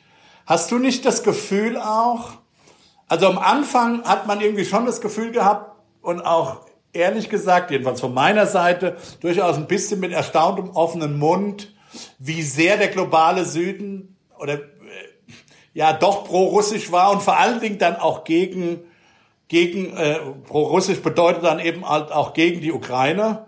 Vor allen Dingen habe ich das eben nicht verstanden, weil äh, jedenfalls unter meiner unter meiner und vielleicht ist das die falsche Interpretation, aber unter meiner und der viele im Westen der Interpretation dessen, was hier passiert, nämlich eines Imperialkrieges, eines letztlichen, eines imperialen Kolonialkrieges, dass der globale Süden das so auf russischer Seite äh, stand. Aber findest du nicht oder beobachtest du nicht auch, Stichwort die Konferenz in Saudi-Arabien, oder war das alles nur Window-Dressing, dass es da offensichtlich oder scheinbar ein bis gewisses Umdenken gibt. Auch die Äußerungen Südafrikas gegenüber Russland, die werden ja nicht unbedingt freundlicher über die Zeit. Nee. Ähm, und ähm, kann es sein, kann man da hoffen, dass Russlands Standing da im globalen Süden eher auf dem absteigenden Ast ist? Hm, ich weiß gar nicht so genau, ob ich das. Ich glaube, hier ist auch wieder so ein bisschen so eine 1 und 0 Frage. Ich weiß gar nicht, ob ich das so so stark sehen würde, weil ich glaube nicht, dass sich der globale Süden quasi ähm, pro-russisch im eigentlichen Sinne ausgerichtet hat, sondern was der globale Süden natürlich in dieser Situation macht, ist seine Chancen zu nutzen mit letztendlich beiden Seiten im Zweifelsfall. Ne? Also man man laviert, glaube ich, also erstmal übergeordnet gibt es natürlich ein gewisses Narrativ, ja, mit dem man sich quasi verbrüdern kann mit Russland. Das haben wir mit Blick auf Südafrika gesehen, das haben wir auch mit Blick auf ähm, Brasilien und Co. gesehen, ja, also und auch jetzt zum Beispiel, wenn wir nach Niger geguckt haben, also es gibt da eine sehr starke verbale Verbrüderung, wirklich so eine Rhetorik von äh, wir sind eine Familie, ja, letztendlich müssen wir uns hier gegen den äh, gegen den globalen Norden gemeinschaftlich wehren. Es gibt historische Verbindungen, zum Beispiel zwischen ähm, der ehemaligen Sowjetunion eben und ähm, Südafrika wenn es um das Apartheidsregime geht, ja, also eben die Sowjetunion, die sehr stark unterstützt hat, letztendlich die, ähm, die Befreiung Südafrikas von der Apartheid. Das sind sicherlich so historische Elemente und Narrative, die sich sehr gut benutzen lassen, um eine Bevölkerung auf die Seite zu holen. Ja, im Niger hat man das jetzt sehr, sehr deutlich gesehen. Also da ging es halt, da ist das Pro-Russland ähm, einhergegangen, vor allem mit einem gegen Frankreich. So, ne? Und das gegen Frankreich ist wesentlich lauter, aber wenn einem eben dabei Russland hilft, naja, dann umso besser, dann sind wir jetzt eben pro-russisch. So, und ich glaube aber de facto ist man da so ein bisschen am Lavieren und ich glaube auch der BRICS-Gipfel ähm, hat es so ein bisschen deutlich gemacht, weil du hast völlig recht, ähm, dass zum Beispiel ähm, Wladimir Putin nicht kommen konnte, ja, dass man sich letztendlich daran gehalten hat, ihn im Zweifelsfall, zumindest ist es die Ansage, festzunehmen, eben im Rahmen dieses internationalen, internationalen ähm, Strafanhörung. Ähm, das zeigt ja schon, man ist nicht komplett konträr auf Kurs zum Besten, ja, sondern man sagt ja durchaus, also diese Systeme, daran halten wir uns, wir umgehen sie halt im Zweifelsfall, was man aber eben auch immer klar macht von der anderen Seite ist letztendlich, naja, damit wir auf eurer Seite stehen, brauchen wir signifikante Veränderungen an anderer Stelle. Und da sind wir dann eben beim globalen Finanzsystem, da sind wir bei der Dollarhegemonie. Und da sind wir auch schlicht und ergreifend bei ganz wirtschaft, ganz einfachen wirtschaftlichen Faktoren. Ähm, China ist natürlich für den globalen Süden ein wahnsinnig wichtiger Faktor. Und ich glaube auch ähm, Indien und einige andere auch von den BRICS, ich weiß nicht, ich glaube, Brasilien war davon auch nicht so begeistert, dass man jetzt eben mehr Länder aufgenommen hat. Die sind natürlich immer bemüht, da auch ihre eigene Rolle nicht kleiner zu machen ähm, als sie jetzt eh schon ist gegenüber China, aber sie sind eben massiv abhängig von, von China, ne? Also von, von dem, von, äh, von der Wirtschaftsleistung Chinas, von den Exporten, Importen und so. Sie sind einfach über die Jahre wesentlich stärker daran gebunden. Und dann kommen natürlich erschwerende Phasen hinzu, wie Corona. Darunter hat sowohl Brasilien, Argentinien als auch Südafrika haben massiv darunter gelitten. Sie haben aus meiner Sicht auch ähm, jetzt mal ganz normativ nicht die Unterstützung erhalten, die man hätte ihnen geben müssen, ihnen gewähren müssen, ja, also ja, da und ja. da haben wir, glaube ich, immer wieder jetzt das Problem, uns holt da so ein bisschen die Geschichte ein, aber ich glaube, es wäre zu einfach, jetzt einfach zu sagen, es ist so eine Trotzreaktion, sondern man muss, glaube ich, schon sehen, hier versuchen viele Staaten sehr geschickt zu lavieren und immer zu schauen, was haben wir von wem. Und dann kommt es auch auf sehr individuelle Faktoren an. Ne? Also BRICS ist ja auch eine sehr heterogene Gruppe, man kann jetzt nicht sagen, alle hätten die gleichen Interessen. Ähm, zum Teil versuchen wir diese Interessen sehr aktiv aufzubrechen, wenn wir zum Beispiel von Indien reden. Indien genauso genauso wie Südafrika massiv rüstungspolitisch abhängig von Russland. Ne? Also daher bekommen die ihre Waffen. Und Indien braucht halt auch Waffen, in Anführungsstrichen, ja, um den Konflikt mit Pakistan am Laufen zu halten. Und da will jetzt natürlich Deutschland dann rein mit so Deals. Und China, China möglich auch. Also ja, genau. sind sie auch nicht sind sie ja auch nicht grün. Die rüsten ja auch wegen China auf, vermutlich. Ja, genau. Und da haben wir dann natürlich solche, und da versucht Deutschland jetzt halt eben reinzukommen mit solchen Kooperationen wie ähm, von ThyssenKrupp, die dann halt eben für Indien neue, äh, neue U-Boote bauen wollen und man versucht sie davon so ein bisschen abzuwerben letztendlich von Russland. Aber ich glaube, die Ansage, die vom BRICS-Gipfel auch ausging und vor allem davon, dass jetzt eben auch Iran und Saudi-Arabien da mit drin sitzen quasi und die, ich meine, die US-Amerikaner waren ja völlig aus dem Häuschen, ja, dass, dass Iran überhaupt eingeladen wurde. Also das hatte man sich so nicht vorgestellt, macht schon klar, hier ist ein neues Selbstbewusstsein und man wird sich zumindest nicht in der Art und Weise an die Regeln halten, ja, wie man, wie man es vorher vielleicht getan hat, weil man zumindest erhofft, sich eine gewisse Unabhängigkeit zu erarbeiten. Natürlich dann eben auch von den Institutionen, die da dranhängen, wie halt eben dem IWF, der finanziellen Unterstützung dadurch ja, und so. Wobei die Gefahr hier natürlich ganz einfach ist, dass es nichts anderes als eine Quatschbude werden wird, wenn da genau, so das ist das ist so ein bisschen die Gefahr, heterogene, ja. die heterogene, also Gefahr vom Standpunkt des globalen Süden aus. Äh, das wird am Ende eine, könnte eine Quatschbude werden, äh, vor allen Dingen dann, wenn China auch äh, so massive ökonomische Probleme kriegt, dass es äh, inwendiger schauen muss ähm, und ähm, da gar nicht mehr der, der den benevolenten Hegemon äh, wirklich spielen kann. Äh, ist also auch nicht klar, was China äh, und was da eben auch vergessen wird, glaube ich, bei vielen, die China äh, so hochloben, ähm, äh, als sozusagen diesen zweiten Pol in, in, in, in, dieser, in dieser Welt, ist, äh, China hat halt jedenfalls meiner Meinung nach, anders als die USA, und das ist, glaube ich, das letztlich das Erfolgsgeheimnis der USA nach wie vor, äh, null Softpower. Und am Ende des Tages, wenn du wirklich ein Hegemon sein willst in der Welt, brauchst du eben nicht nur militärische und finanzielle Power, du brauchst eben auch Soft Power, kulturelle Power. Äh, und das ist, äh, da ist eben, also da ist ja Südkorea besser als China im, im Grunde genommen. Ja, äh, ja Südkorea hat echte Soft Power in der Welt hm. inzwischen, ja, mit Filmen, K-Pop und so weiter und so fort. Ähm, also, aber das, was das angeht, ist ja China nichts und da ist auch nichts absehbar meiner Meinung nach. Äh, also insofern äh, kann es am Ende natürlich eine, einfach eine Debattierbude sein, wenn da, äh, was ja vielleicht auch gar nicht schlecht ist. Also wenn wenn es ein Forum gibt, mit dem, wo Pakistan und Indien ständig miteinander reden können und äh, Iran und Saudi-Arabien, ist ja vielleicht für, sogar für die Welt dann gut. Aber ob da dann so viel substanziell rauskommt an Integration und so weiter, muss man erstmal machen. Ich meine aber eine andere Konferenz. Ich meine die Saudi-Arabien-Konferenz, äh, die Saudi die Ukraine-Konferenz in Saudi-Arabien. Die, äh, die ähm, bei der Russland ja nicht dabei war, aber alle anderen dabei waren, die Chinesen, der globale Süden, die waren alle dabei. Ist das nicht ein Hinweis darauf, äh, dass auch der globale Süden etwas ungeduldiger mit Russland wird. Naja, klar, sie haben auch ein Interesse daran, diesen, also sie haben letztendlich auch ein Interesse daran, diesen Krieg zu beenden. So, ne? Also, und ich meine, man darf ja auch nicht vergessen, jetzt, ähm, BRICS zum Beispiel wird ja jetzt immer so gehandelt, ähm, so ein bisschen als das Gegen, als das Pendant zu G7, quasi die direkte, die direkte, das direkte Gegenüber.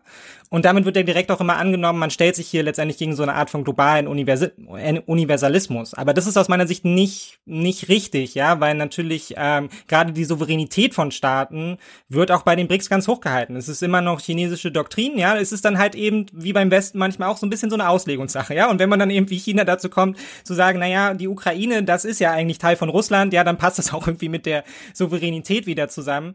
Ähm, aber ich glaube schon, dass sie letztendlich zwangsläufig ein Interesse daran haben müssen, dass dieser Krieg endet, weil die, die Spuren sind bei ihnen im Zweifelsfall am stärksten zu spüren, ja. Und ich meine, die Verwerfungen sind eben auch, ähm, bestes Beispiel ist Westafrika, dort sehr, sehr deutlich zu spüren, ja. Nun gibt es da einige Militärdiktaturen, die eben sehr eng mit Wagner zusammenarbeiten und den Russen, aber das, was Russland dort veranstaltet, ist pures Chaos. Ja, also da ist, also bei aller Kritik ja. auch gegenüber dem Westen, aber man muss jetzt ja nicht sagen, Russland hat keinerlei Interesse daran, diese Region zu stabilisieren. Ich glaube, Russland hat auch gar keine Ahnung, was es mit dieser Region eigentlich anfangen soll, ja. Also das ist, und das hat man an vielen Stellen, während in China, glaube ich, einen sehr, sehr konkreten Plan des, des internationalen Einflusses und dann, da hast du völlig recht, eben auch über Hardpower versucht, ja, also wenn man sich anschaut, ich glaube, es war der Senegal, der jetzt zum ersten Mal ähm, seit längerem dann im Zuge der Corona-Krise seine Schulden nicht mehr begleichen konnte an den IWF und aus, von westlicher Seite aus war man durchaus bereit, auch einen Schuldenschnitt zuzulassen, ja, und man war bereit, darüber zu reden. Und China hat ganz klar gesagt, nee, wir wollen unsere Schulden zurück. Also wir sind nicht bereit, diesen Weg mitzugehen. Und daran sieht man schon, also China ist hier hier auch nicht der Wohltäter, der jetzt irgendwie im globalen Süden unterwehr und jetzt hier irgendwie alles verschenken würde, sondern die wollen ihr Geld zurück. Die wollen klar machen, wie das hier läuft und das läuft aus ihrer Sicht nach ganz, ganz klaren Regeln und die Regeln besagen eben, wir wollen unser Geld zurück und dann ist uns zwar auch egal, wenn euer Staat da hops geht, ja. Also, und, und ähnliches sieht man eben bei Russland auch. Also ich glaube, es wird für sie schon auch schwierig, da zu lavieren und ähm, ich glaube, da hast du schon recht. Man ist da zum Teil, glaube ich, auch, ähm, und Südafrika ist dafür ein gutes Beispiel, ja, weil man da ja rhetorisch sehr groß aufgetreten ist und ähm, sehr russlandfreundlich. Das sorgte für eine gewisse Begeisterung innerhalb der Gesellschaft, weil dort eben ein großes Verständnis für Russland da ist. Man hat dann eine historische Anbindung. Man stellte aber dann eben auch fest, naja, wir sind im Zweifelsfall halt die, die darunter leiden, ja, und so richtig dankt es uns jetzt auch keiner an der Stelle, sondern ich glaube, da versucht man schon auch wieder zwei Schritte zurückzugehen ich, und zu sagen, okay, wir wollen jetzt auch nicht, dass der Westen uns mit Sanktionen belegt, ja? Also, da steht ja auch eine ganze Menge. Erstens das und es ist natürlich auch ein falsches historisches Verständnis. Denn es, das ist, die machen genau den gleichen Fehler, wie manche auf der linken Seite bei uns, äh, Russland mit der Sowjetunion gleichzusetzen. Ja. Die Ukrainer waren ja auch Teil der Sowjetunion und wenn man schon diese guten Gefühle für die Sowjetunion haben will, was ich vielleicht sogar verstehen kann, äh, äh, im globalen Süden. Das ist eben was anderes als, das, als, als ein russisches äh, Imperialreich. die Sowjetunion ist ja nicht identisch ja. mit einem russischen, mit einem russischen Imperium. Ja? Also insofern, äh, das ist, aber gut. Ja. Ähm, ich glaube, das hat sich aber auch in der Art und Weise verändert, in der letztendlich auch der Westen so ein bisschen auch ein, zwei Schritte zurück gemacht hat. Ne? Also wir hatten Anfang des Jahres noch große Reisen von Olaf Scholz und Co. in alle Welt, ja, die in Indien geworben haben, die in Südafrika geworben haben, in Argentinien, Brasilien und Co. Ähm, und dort sehr klar aufgetreten sind und ja eigentlich immer erhofft hatten, dass man letztendlich hier jemanden auf seine Seite ziehen kann. Und das wurde im globalen Süden eindeutig als Paternalismus wahrgenommen. Das hat einem nicht gefallen. Also die Art und Weise, wie der Westen dort aufgetreten ist, quasi mit wir müssen jetzt hier als Demokratien alle zusammenhalten, ja, gegen Russland, das war ein Auftreten, das hat nicht gepasst, ja, weil man darin letztendlich so eine Wiederkehr gesehen hat, letztendlich von einem europäischen Imperialismus, der jetzt anderen vorschreibt, wie es eben zu machen ist. Und auch das haben wir halt vielfach in, inzwischen gehört, auch von internationalen Führern dieser Länder, ähm, Verweise auf den Jemenkrieg, ja, Verweise auf Afghanistan, auf Irak, egal wie sehr man das jetzt miteinander vergleichen will, aber sie sind eben dort omnipräsent. Und da wird dann eben auch immer gesagt, naja, ihr habt letztendlich unseren Uni Universalismus hier betrogen, ja, das, die, die globale, die globale Hegemonie, die Völker, das Völkerrecht und solche Sachen. Ihr seid es, die es im Zweifelsfall betrogen haben. Wir werden jetzt mit euch diesen Weg nicht einschlagen. Es ist eigentlich frech von euch, dass ihr so tut, als hättet ihr es bisher immer gemacht. Und ich glaube, da hat es durchaus geholfen, dass der Westen da so ein bisschen zurückgegangen ist und im Zweifelsfall, ähm, und das habe ich auch in meinem letzten Podcast gesagt, Russland ist kein guter Partner, ja. Europa wäre ein viel besserer Partner in jeglicher Hinsicht, wenn Europa sich denn ein bisschen mehr engagieren würde, ja. Also die, die Zukunft von Russland, und ich glaube, da sind wir uns völlig einig, ähm, sieht schwarz aus, ja, wenn es um äh, Technologiezufluss geht, genau, wenn es um die Entwicklung die, genau. Russland geht. Und da hast du dann natürlich so Sachen, ich meine, Länder in Westafrika, die wollen zum globalen Produzenten von grünem Wasserstoff werden. Mit, also nicht mit diesem Russland als Partner. Also vielleicht mit China, aber Russland kann dazu nichts beitragen. Ne, also, und da ist es dann vielleicht für eine, äh, für eine Militärdiktatur, ja, der es darum geht, halt irgendwie ihre eigene Macht zu erhalten und dann gibt man halt irgendwie zwei Goldminen an, ab an Wagner, ja, und dann läuft es. Ähm, ist das vielleicht okay, aber nicht, wenn du eine Vorstellung von deinem Land hast, das irgendwie profi profitieren soll, ja, von einem globalen Markt und letztendlich auch von, ähm, von Investitionen aus dem Ausland, weil diese Investitionen kann Russland nicht leisten. Genau, und in diesem Sinne, das ist, der, das ist sozusagen der nächste Punkt, um jetzt wieder auf deinen Tweet zurückzukommen. Das ist natürlich, wenn du in so einer, in so einer quasi autarken äh, äh, Wirtschaft steckst, dann das, der, der nächste Effekt, also ist nicht nur, dass du die Konsumvarietäten, die Konsumvielfalt äh, äh nicht bekommst, das ist ja noch relativ statisch gesehen. Das ja. ist jetzt, was heute dich betrifft. Aber es ist eben genau wie du sagst, äh, deine, deine Aussicht, äh, ähm, eine gewisse Technologie, vielleicht noch nicht mal Führerschaft, aber eine, eine gewisse technologische äh, äh, mitzuspielen. Ja. Ja, im, im, im, im, in, in den Technologien des 21. Jahrhunderts. Äh, für diese, für, wenn das dein Ziel ist, und es sollte natürlich das Ziel sein für, für Russland, selbst wenn es nur eine, eine gewisse Mittelmacht sein wollte, mit eben Einfluss im globalen Süden und so weiter, äh, wenn du das nicht mitliefern kannst, diese Technolo dieses technologische Mitspielen, wie gesagt, ich will noch gar nicht mal von Führerschaft ja. sprechen, da, da ist Russland mal, ja wirklich weit entfernt davon, ähm, aber äh, mitspielen zu können, ähm, ja, dass eben zum Beispiel auch deine Universitäten interessant sind für, äh, für, für junge äh, äh, Afrikaner, die wollen ja nicht unbedingt nach Deutschland kommen, wie, äh, Chris, äh, wie Christian Lindner in dem, ich weiß nicht, ob das äh, ja, ja, Video gesehen jeder hat. Jeder hat das Video gesehen. Äh, die wollen nicht unbedingt nach Deutschland kommen. Ich vermute, die wollen nach wie vor in die USA kommen. Ja. Die wollen auch nicht nach China kommen. Aber China kann wenigstens plausibel machen, wenn es, dass, dass es die Universitäten hat. Äh, äh und äh, wenn es sich etwas öffnen würde, äh, gäbe es dann vielleicht auch entsprechend die, Bege die Begeisterung. Wie gesagt, ich bin skeptisch, weil ich noch nicht äh, sehe, dass die chinesische Führer äh, dieses die, äh, Führerschaft, dieses Konzept von Softpower wirklich äh, kapiert, äh, geschweige denn internalisiert hat. Aber das kann ja sein, dass das äh, eine zukünftige zukünftige äh, äh, Führungselite in China noch kapiert. Aber Russland äh, ist ja auch, was das angeht, also die könnten ja noch nicht mal, also bei denen fehlt natürlich die Softpower sowieso, aber bei denen fehlt natürlich auch an der Substanz. Sie hätten heute vermutlich gar nicht mehr die Universitäten, die attraktiv wären. Äh, äh, für äh, äh, junge Menschen aus dem globalen Süden. Ja. ja. Ja, ja, deshalb steht in dem Tweet ja auch unmittelbar. Also langfristig, genau, okay, genau, genau, ja, langfristig, langfristig ist es natürlich ein Problem und du hast völlig recht. China hat in den vergangenen 20 Jahren sich natürlich massiv darum bemüht, letztendlich Kooperationen zwischen Euro, äh, zwischen Universitäten herzustellen, ja, studentische Austauschprogramme, all solche Sachen. Aber was natürlich eine afrikanische Gesellschaft vor allem wahrgenommen hat, sind Infrastruktur-Großprojekte, die mit chinesischen Arbeitern betrieben wurden. Ja, also genau. Und das ist, also das konterkariert das natürlich auch maximal. Und das ist genau das, was du meinst. Also da ist. Ja, aber ähm, der, der Witz, um das zu unmittelbar, der Witz ist ja, dass wenn du das weißt als junger Mensch in Russland, dann hast du ja eine ganz, dann, dann sind deine, ist ja deine Anreizstrukturen ökonomisch gesprochen eine ganz, äh, ganz anders, als wenn du weißt, äh, als wenn du eine Hoffnung haben kannst, dass das äh, eine temporäre Geschichte ist, die vorbeigeht und aber an sich Russland auf dem richtigen Weg ist. Ja. ja. Ähm, äh, das wird äh, natürlich Migration äh, befördern, also, so, und zwar vermutlich, sobald das vorbei ist und Russland dann ein bisschen geöffnet wird, vielleicht sogar, äh, äh, ähm, vielleicht sogar noch mehr als paradoxerweise, weil dann die Leute vielleicht sogar eher raus können, ja, ähm, als, als das jetzt der Fall ist. Ähm, ähm, also man wird es an Migrationspatterns äh, äh, sehen. Ja, man wird es aber auch äh, äh, an ja, Entscheidungen sehen, was äh, junge Russen machen werden.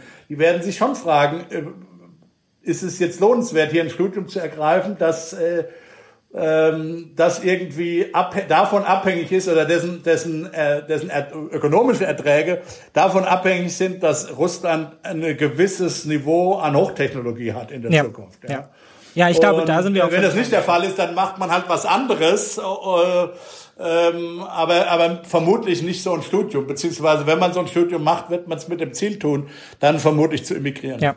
Nee, das sehe ich auch so definitiv. Also ähm, Russland verspielt da einfach seine Zukunft. Aber ich meine, das ist ja auch die, das ist ja auch das, womit wir uns letztendlich ja alle, woran wir uns auch gewöhnen müssen, seit dem Moment, als Russland eben da einmarschiert ist. Ja, also kann ich ja auch ganz ehrlich sagen. Also ich dachte die Woche vorher auch noch, das ist so irrational. Ja, das ist so dumm auf jeglicher Ebene. Das werden die niemals tun, ja. Und dann war es eben doch soweit und wir haben alle gemerkt, okay, wir müssen hier umdenken, weil unsere Rationalitäten sind offensichtlich nicht die Rationalitäten des, des Regimes und wir haben das natürlich auch auf wirtschaftlicher Ebene immer wieder. Ja, es war von Anfang an klar, dass es hier eigentlich äh, eine Selbstmordaktion, ja, also für dieses Regime an sich. Vielleicht nicht ähm, vielleicht nicht in der Art und Weise, dass es gestürzt wird, ja, aber ich glaube, dass Russland seine Position, wie sie sich es vorstellt, ja, und ich meine, vor fünf Jahren, da war man noch ganz beleidigt, als man dann als Regionalmacht angesprochen wurde. Ja, man, man sah sich immer noch als Großmacht. Dass Russland dahin irgendwie wieder zurückkommt, halte ich auch für extrem unwahrscheinlich. Also nicht in der Art und Weise, wie es jetzt weitergeht und vor allem nicht, wenn man sich überlegt, dass Russland sich jetzt ähm, zwar noch nicht in einem Modus des totalen Krieges befindet, aber sich offensichtlich darauf eingestellt hat, dass es hier eine längere Kiste, ja, das wird die nächsten fünf, zehn Jahre, vielleicht nicht zehn Jahre, aber die nächsten fünf Jahre Jahre laufen und ähm, da sehe ich auch ganz große Probleme, was genau den Bevölkerungsexodus halt eben anbelangt. Ne? Die Frage ist, wer bleibt dann am Ende übrig? Wird es reichen, um diesen Krieg halt irgendwie am Laufen zu halten? Wahrscheinlich schon, halt nicht unbedingt. Vielleicht in, gerade so, ja. Ja, vielleicht nicht in der Qualität, aber ich meine, da sind wir ja jetzt eh in einem spekul spekulativen Rahmen. Ne? Was, was muss Russland eigentlich, was muss Russland eigentlich erreichen? Und für ähm, für die aktuelle Verhandlungsposition ist es natürlich gut, das Stück, was man hat, jetzt zu, zu halten, ne? weil die Ukraine natürlich einfach auf Grundlage dessen, dass sie eben als, als Maximalziel ja zwangsläufig setzen muss, die Souveränität ihres Landes. Ja, sie kann ja nichts anderes ansetzen und dadurch wird, verschiebt sich aber natürlich der Bargaining-Raum ja massiv, also der Verhandlungsraum, den sie haben. Und Carlo Massala hat es vor ein paar Tagen geschrieben und der hat ja damit völlig recht. Ja, es gibt für die Ukraine keine beschissenere Verhandlungsposition als die, in der sie landen, wenn diese Offensive halt eben nicht signifikanten Erfolg erzielt. Ja, weil dann stehen sie am Ende da und was, also was sollen sie, was sollen sie anbieten? Sie können ja nichts anbieten im Verhandlungsraum. Ja, während Russland eben sagen kann, naja, im Zweifelsfall können wir uns auch noch, weiß ich nicht, 30 Kilometer zurückziehen und verkaufen das halt eben als Sieg in irgendeiner Art und Weise. Ja, weil eigentlich ging es uns ja nur darum, hier, weiß ich nicht, 45 Kilometer zu halten. Und daraus kann man dann natürlich was ziehen. Das heißt, der Verhandlungsspielraum spielt ja natürlich eine, eine große Rolle und da ist die Ausgangssituation für die Ukraine halt immer eine schlechtere. Also sie werden nicht da, also entweder dieser Krieg stabilisiert sich an irgendeiner Stelle und dann haben wir eben die Situation von so zwei ausgekämpften Boxern, die sich in den Armen liegen und man sagt einfach, okay, hier gibt es halt im Zweifelsfall ähm, eine stabile Grenze irgendwie und an, an, an der bleibt es jetzt auch erstmal, bis das Ganze dann irgendwie in 10, 15 15 Jahren auseinanderfliegt, ja, weil sich die Realitäten einfach drumherum verändert haben.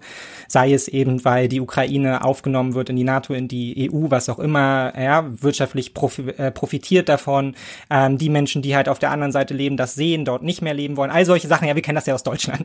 Ähm, oder man schafft eben signifikante Geländegewinne und da sind wir dann natürlich zwangsläufig bei der Frage, was der Westen leistet oder leisten müsste im, im Anschluss so. Ja. Genau.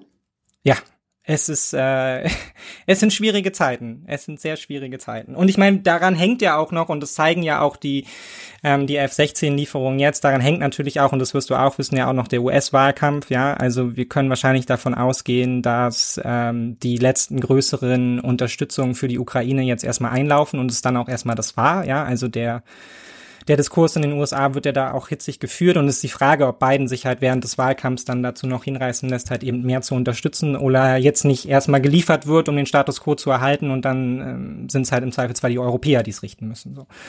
Ja, das ist richtig, aber das würde ich nicht, äh, das glaube ich wird in Deutschland ein bisschen zu einseitig auf die Republikaner äh, geschoben, ehrlich gesagt. Ach so, nee, mir geht's jetzt gar nicht um die Republikaner an sich. Im, im Sinne von, ähm, äh, es sind die Republikaner, die da so Putin-freundlich sind. Es gibt auch in der beiden Administration, glaube ich, zwei Denkschulen. Mhm. Und es ist nicht so klar, ob welcher beiden selbst angehört oder überhaupt einer angehört.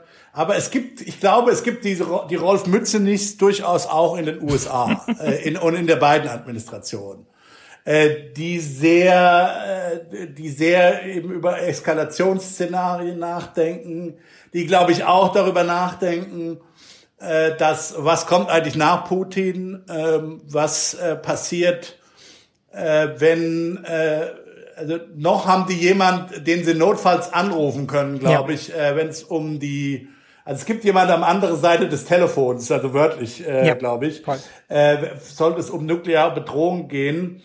Und ich glaube, äh, was zumindest einige der beiden Administrationen ja durchaus verständlich, in dem Sinne finde ich dann, äh, also die, die deutsche Eskalationsrhetorik, die verstehe ich nicht. Aber die, äh, wenn man es über Eska Eskalation so nachdenkt, dass man befürchtet, dass irgendwann dieses Regime so instabil ist und eben auch auseinanderfällt, dass am Ende niemand mehr da ist, der den Hörer ja. abnimmt. Ja ähm, äh, wenn man sich über nukleare Bedrohung verständigen muss. Wenn das die Befürchtung ist, dann da, da, das ist ein Eskalationsszenario, mit dem man sich wirklich Sorgen machen muss. Da, da wäre ich dann auch, das, äh, das finde ich zum Beispiel richtig, das mit in dieses Kalkül mit einzubeziehen. Ob das dann da bedeutet, dass man nicht trotzdem mehr machen könnte, ist nochmal eine zweite Frage.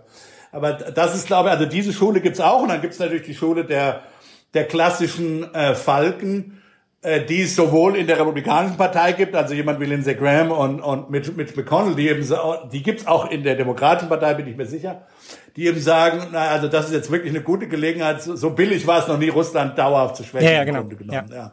Ähm, und äh, lass uns das tun. Damit äh, schwächen wir auch China im Zweifelsfall und ähm, äh, äh, lass uns im Zweifel sogar mehr machen, als äh, wir, wir zurzeit machen. Und das geht interessanterweise, glaube ich, sogar quer durch die Parteien, glaube ich. Ja. Also wir haben, wir, wir haben ähm, tatsächlich äh, den, den Mützenich-Flügel in der Demokratischen Partei.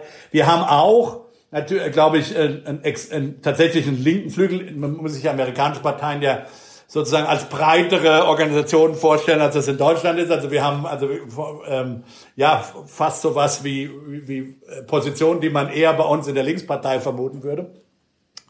Wir haben äh, Positionen in der beiden, die glaube ich allerdings in der beiden, äh, beiden Administrationen keine Rolle spielen, aber die gibt es durchaus an der Parteibasis äh, und bei einzelnen Abgeordneten. Dann gibt's äh, die, die, die, die klassische Sozialdemokratie, also wie gesagt die Mütze nicht Stegner-Fraktion äh, vielleicht. Und dann gibt's eben durchaus auch Hawks, äh, die man bei uns äh, sowohl in der SPD als auch äh, in der CDU finden würde. Die Klasse, keine Ahnung, von Röttgen bis Pistorius oder so. Ähm, und, und, dann gibt's eben in der, in, in der, in, in der Republikanischen Partei gibt's die auch, ja, die Röttgens sozusagen. Äh, und dann gibt's eben aber auch halt die AfD-Leute. Ja, ja, es gibt noch ein paar Spuren härter, genau. Ja. Äh, genau, also das sind dann eher so DeSantis und, und, und Vivek Ramachami äh, und solche Leute. Aber es ist, eben, ähm, genau. es ist eben einfach so ein bisschen so ein Ameisenhaufen, der natürlich ein gewisses, äh, ähm, Konfliktpotenzial gerade in Wahlkampfzeiten birgt, so ganz insgesamt. Ne? Weil du machst es ja schon auf, letztendlich ist man sich da in den Parteien schon nicht ganz einig, ja. Also da gibt es verschiedene Strömungen, die hin und her gehen. Und ich meine, klar, unabhängig Nein, davon, wobei wie ich, realistisch. wobei ich eines nicht verstehe. Wäre es nicht toll, wenn Biden, äh, wer weiß, ob es überhaupt nochmal Präsidentschaftswahldebatten geben wird, Vielleicht nicht, wenn Trump äh, tatsächlich der Kandidat werden würde, muss man mal sehen. Aber wäre es nicht toll, wenn Biden sozusagen äh, nächstes Jahr im Herbst, äh, da im September äh, aufstehen könnte und sagen, einen außenpolitischen Erfolg erzielen würde und sagen, hier, wir haben die Ukraine befreit und da, zu sagen, wir, wir stecken da jetzt wirklich nochmal alles rein, im Grunde genommen. Ja. Also insofern, äh, ich verstehe es auch innenpolitisch von beiden Seiten nicht ganz, warum da nicht mehr gemacht wird. Ich kann es eigentlich nur so erklären, dass es tatsächlich wirklich ernsthafte Sorgen gibt äh, im, im, im Apparat, in der Administration, über die Geheimdienste. Aber politisch äh, wäre das doch jetzt zu sagen, hier am Ende des Tages, wir haben, wir haben jetzt wirklich alles dafür getan und es ist natürlich ein Gamble, ist schon klar. Es, es kann sein, dass es nicht funktioniert, aber äh, äh, wenn es funktioniert, äh, scheinen mir die Upside-Risiken für, für, für Biden im Wahlkampf äh, größer zu sein als im, das kann man dann schön patriotisch, wir haben hier jetzt tatsächlich mal wieder, nach Deutschland haben wir mal wieder ein Land in Europa befreit, unsere Demokratie verholfen, es funktioniert, wir können es noch sozusagen ja. nach dem Motto. Das kann man auch wunderbar patriotisch dann, äh, hurra patriotisch sogar ausschlachten. Und das ist doch hilfreich im amerikanischen Wahlkampf. Also so ganz verstehe ich es noch nicht. Ja, ja, diese Rally Around the Flag Idee. Ähm, ja, ich glaube, ich glaube, aber du bist da schon an was dran, weil insofern. Zumal es ja immer noch billig ist. Also wenn man sich anguckt, es ist zwar so, dass die Amerikaner natürlich schon viel getan haben, äh, militärisch, äh, zum Teil auch mehr als Europäer, wobei relativ zum Bruttoinlandsprodukt hat Nikki Haley schon recht, sieht schon mal ein bisschen wieder anders aus äh, zum Teil. Aber, aber wir reden ja hier von relativ kleinen Summen, was den hm. gesamten amerikanischen Verteidigungshaushalt angeht. Nach wie vor, äh, also äh, sozusagen auch da nochmal aufzurüsten, nochmal eine, eine Schippe draufzulegen, mit anderen Worten, wäre immer noch billig für, für, ja. für die Amerikaner. Ähm, ja, aber wie gesagt, ich glaube, du bist da schon auf dem richtigen Weg, wenn es halt eben um die Risikoeinschätzung im Zweifelsfall geht. Und da hast du letztendlich auch schon alles gesagt, weil ich glaube, es geht ähm, sehr, sehr stark darum, letztendlich die Kontrolle über dieses Schlachtfeld und die Auswirkungen zu behalten im Zweifelsfall. Und mit Putin hat man natürlich eine Art und Weise der Kommunikation gefunden. Ja, sie ist nicht immer verlässlich, aber, und ich meine, das wird ja von denen, die sich für Verhandlungen einsetzen, ähm, oft auch nicht gesehen, aber letztendlich alle, alle Bemühungen, sei es ähm, eine Einigung zu finden, wenn es um die Ausfuhr von Getreide geht, all solche Maßnahmen, ja, das sind ja letztendlich die Annäherungen, die man braucht. Das ist genau die internationale Vertrauensbildung, die im Zweifelsfall irgendwie funktionieren soll, um dann im Zweifelsfall darüber hinaus Waffenstillstand, was auch immer zu diskutieren. Und selbst wenn das nicht gelingt, muss man sagen, ja, man hat mit Putin halt eine, eine Art und Weise gefunden, diesen Krieg zu führen, ne? ein Modus. Ja, also man weiß, was geht und was nicht geht. Du hast völlig recht, ja, man kann im Zweifelsfall den Telefonhörer in die Hand nehmen, man weiß, dass da jemand rangeht. Und natürlich sieht die Situation ganz, ganz anders aus, wenn eben. Man weiß zum Beispiel, dass die Chinesen die mehr oder weniger gesagt haben, Nuklear läuft nicht. Wenn da jetzt aber irgend so ein verrückter General drankommt, wer weiß. Ja, ja, genau. Und wir wissen, genau. und wir wissen halt nicht, wer folgt. Ne? Wir wissen halt nicht, ja, wer folgt. Und dann stehen wir halt vor diesem Land mit den paar tausend Atomsprengköpfen. Wir stehen vor den gleich, also wir sind dann auch schon eine Weile lang nicht mehr so involviert, ne? weil natürlich auch die Kommunikation, Kommunikationskanäle besonders dicht gehalten werden. Ja, also ich weiß nicht, inwieweit die Administration aus dem Westen dann noch kommuniziert mit anderen aus dem Regime, ja, wie viel da irgendwie läuft. Ähm, und du bist dann natürlich in dem Problem, dass wenn dieses Regime zerbricht, du nicht weißt, wer folgt, ja, ob überhaupt unmittelbar jemand folgt, ja, oder ob dann dieser ganze Laden da auseinanderbricht. Und das ist natürlich ein massiv hohes Risiko und so bitter es ist, aber ich glaube, man muss sich immer, ähm, immer eingestehen, die Interessen der Ukraine und des Westens sind halt eben nicht identisch. Ähm, ja, der, der, der Westen hat ein, hat ein anderes Interesse, eben gerade diese Situation im Zweifelsfall eher stabil zu halten, als die Kontrolle abzugeben. Und ich finde, das sieht man ja letztendlich in den gemeinschaftlichen Bemühungen seit Beginn dieses Krieges. Man kann jetzt an Details kritisieren, ja, wie viel da an Unterstützung geflossen ist, auch wenn man da, glaube ich, auch wieder sagen muss, auch hier haben wir so Collective Action Probleme, die, glaube ich, oft nicht gesehen werden, weil natürlich die eine ganze Menge auch unter so einem Mantel passiert, ja, wenn es eben darum geht, was wann geliefert wird und wohin. Ja, also schon die Logistik auf die Beine zu stellen für ein paar Panzer ist halt eine wahnsinnige Belastung, ja. Die Logistik auf die Beine zu stellen für vielleicht tausend Panzer, ja, und all das Personal, was da dranhängt. Wir hatten es jetzt gerade erst bei der, bei der Kampfjet-Diskussion, ja. Also wenn man sich dann mal wirklich anschaut, was braucht man da als Personal, Personal, Ähm, kann die Ukraine das überhaupt leisten? Nein, brauchen wir ausländisches Personal? Wie, wie können wir das ausländische Personal schützen? Ja, wenn wir wissen, dass eben Russland wahrscheinlich die, die Hangar, an denen die Flugzeuge, ähm, Flugzeuge sind, am stärksten angreifen wird. Ja, wie schaffen wir es konstant, ähm, Mittel hin und her zu schieben, wenn es um Ersatzteile geht um, und all solche Sachen. Ja, allein schon die Logistik, glaube ich, aus Deutschland, wenn wir halt hier die Produktion hochfahren würden und sagen wir auf so eine Art von eigener Kriegswirtschaft setzen würden, um konstant viel Produkte zu liefern, würde auch unser Leben signifikant verändern, ja, weil wir dann eben in einer Situation sind, wo wir vielleicht sagen muss, okay, die Bahn fährt heute nicht, ja, weil die Bahn ist damit beschäftigt, Panzer rüberzufahren und solche Sachen. Also, und ich glaube, das versucht man ähm, ein Stück weit zu vermeiden auf der einen Seite, dass dazu auch Collective Action Fehler passieren und auf der anderen Seite ist, glaube ich, im, im Hinterkopf immer ganz klar, ähm,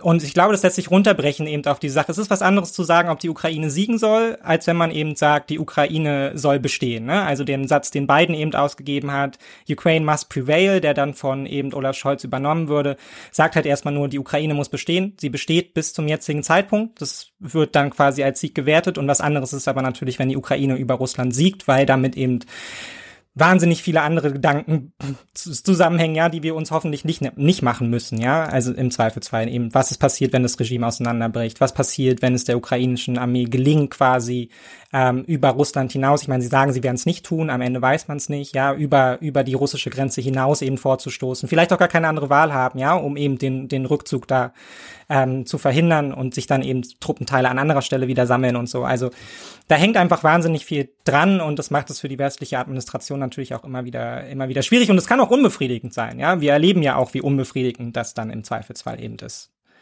Und ironisch ist es dann eben auch, wenn es, wenn dann auf der einen Seite quasi erwartet wird, ja, dass die von westlicher Seite, dass die ukrainische Armee natürlich ähm, diese Offensive durchführt, ja, zum Teil mit massiven Verlusten um da Geländegewinne zu machen, aber man gleichzeitig eben nicht genug liefert, damit das eben möglich ist und genau. man dann beleidigt ist und man dann beleidigt genau. ist, ja, dass sie es nicht machen.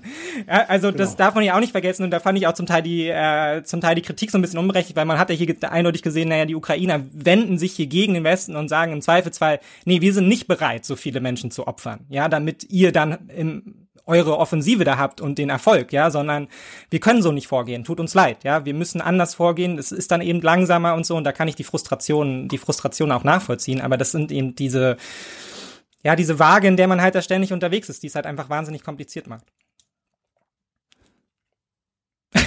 Keine Anführung deinerseits. nee, ich stimme dir zu. Ja, Okay, ähm, wir haben jetzt auch schon anderthalb Stunden fast rum. Ich glaube, das Gespräch geht so eine Stunde 15 Minuten. Das ist für mich erstmal soweit gut. Wenn du noch was anzuführen hast, kannst du es gerne machen. Ich glaube, wir haben jetzt einen großen Teil, großen Teil besprochen.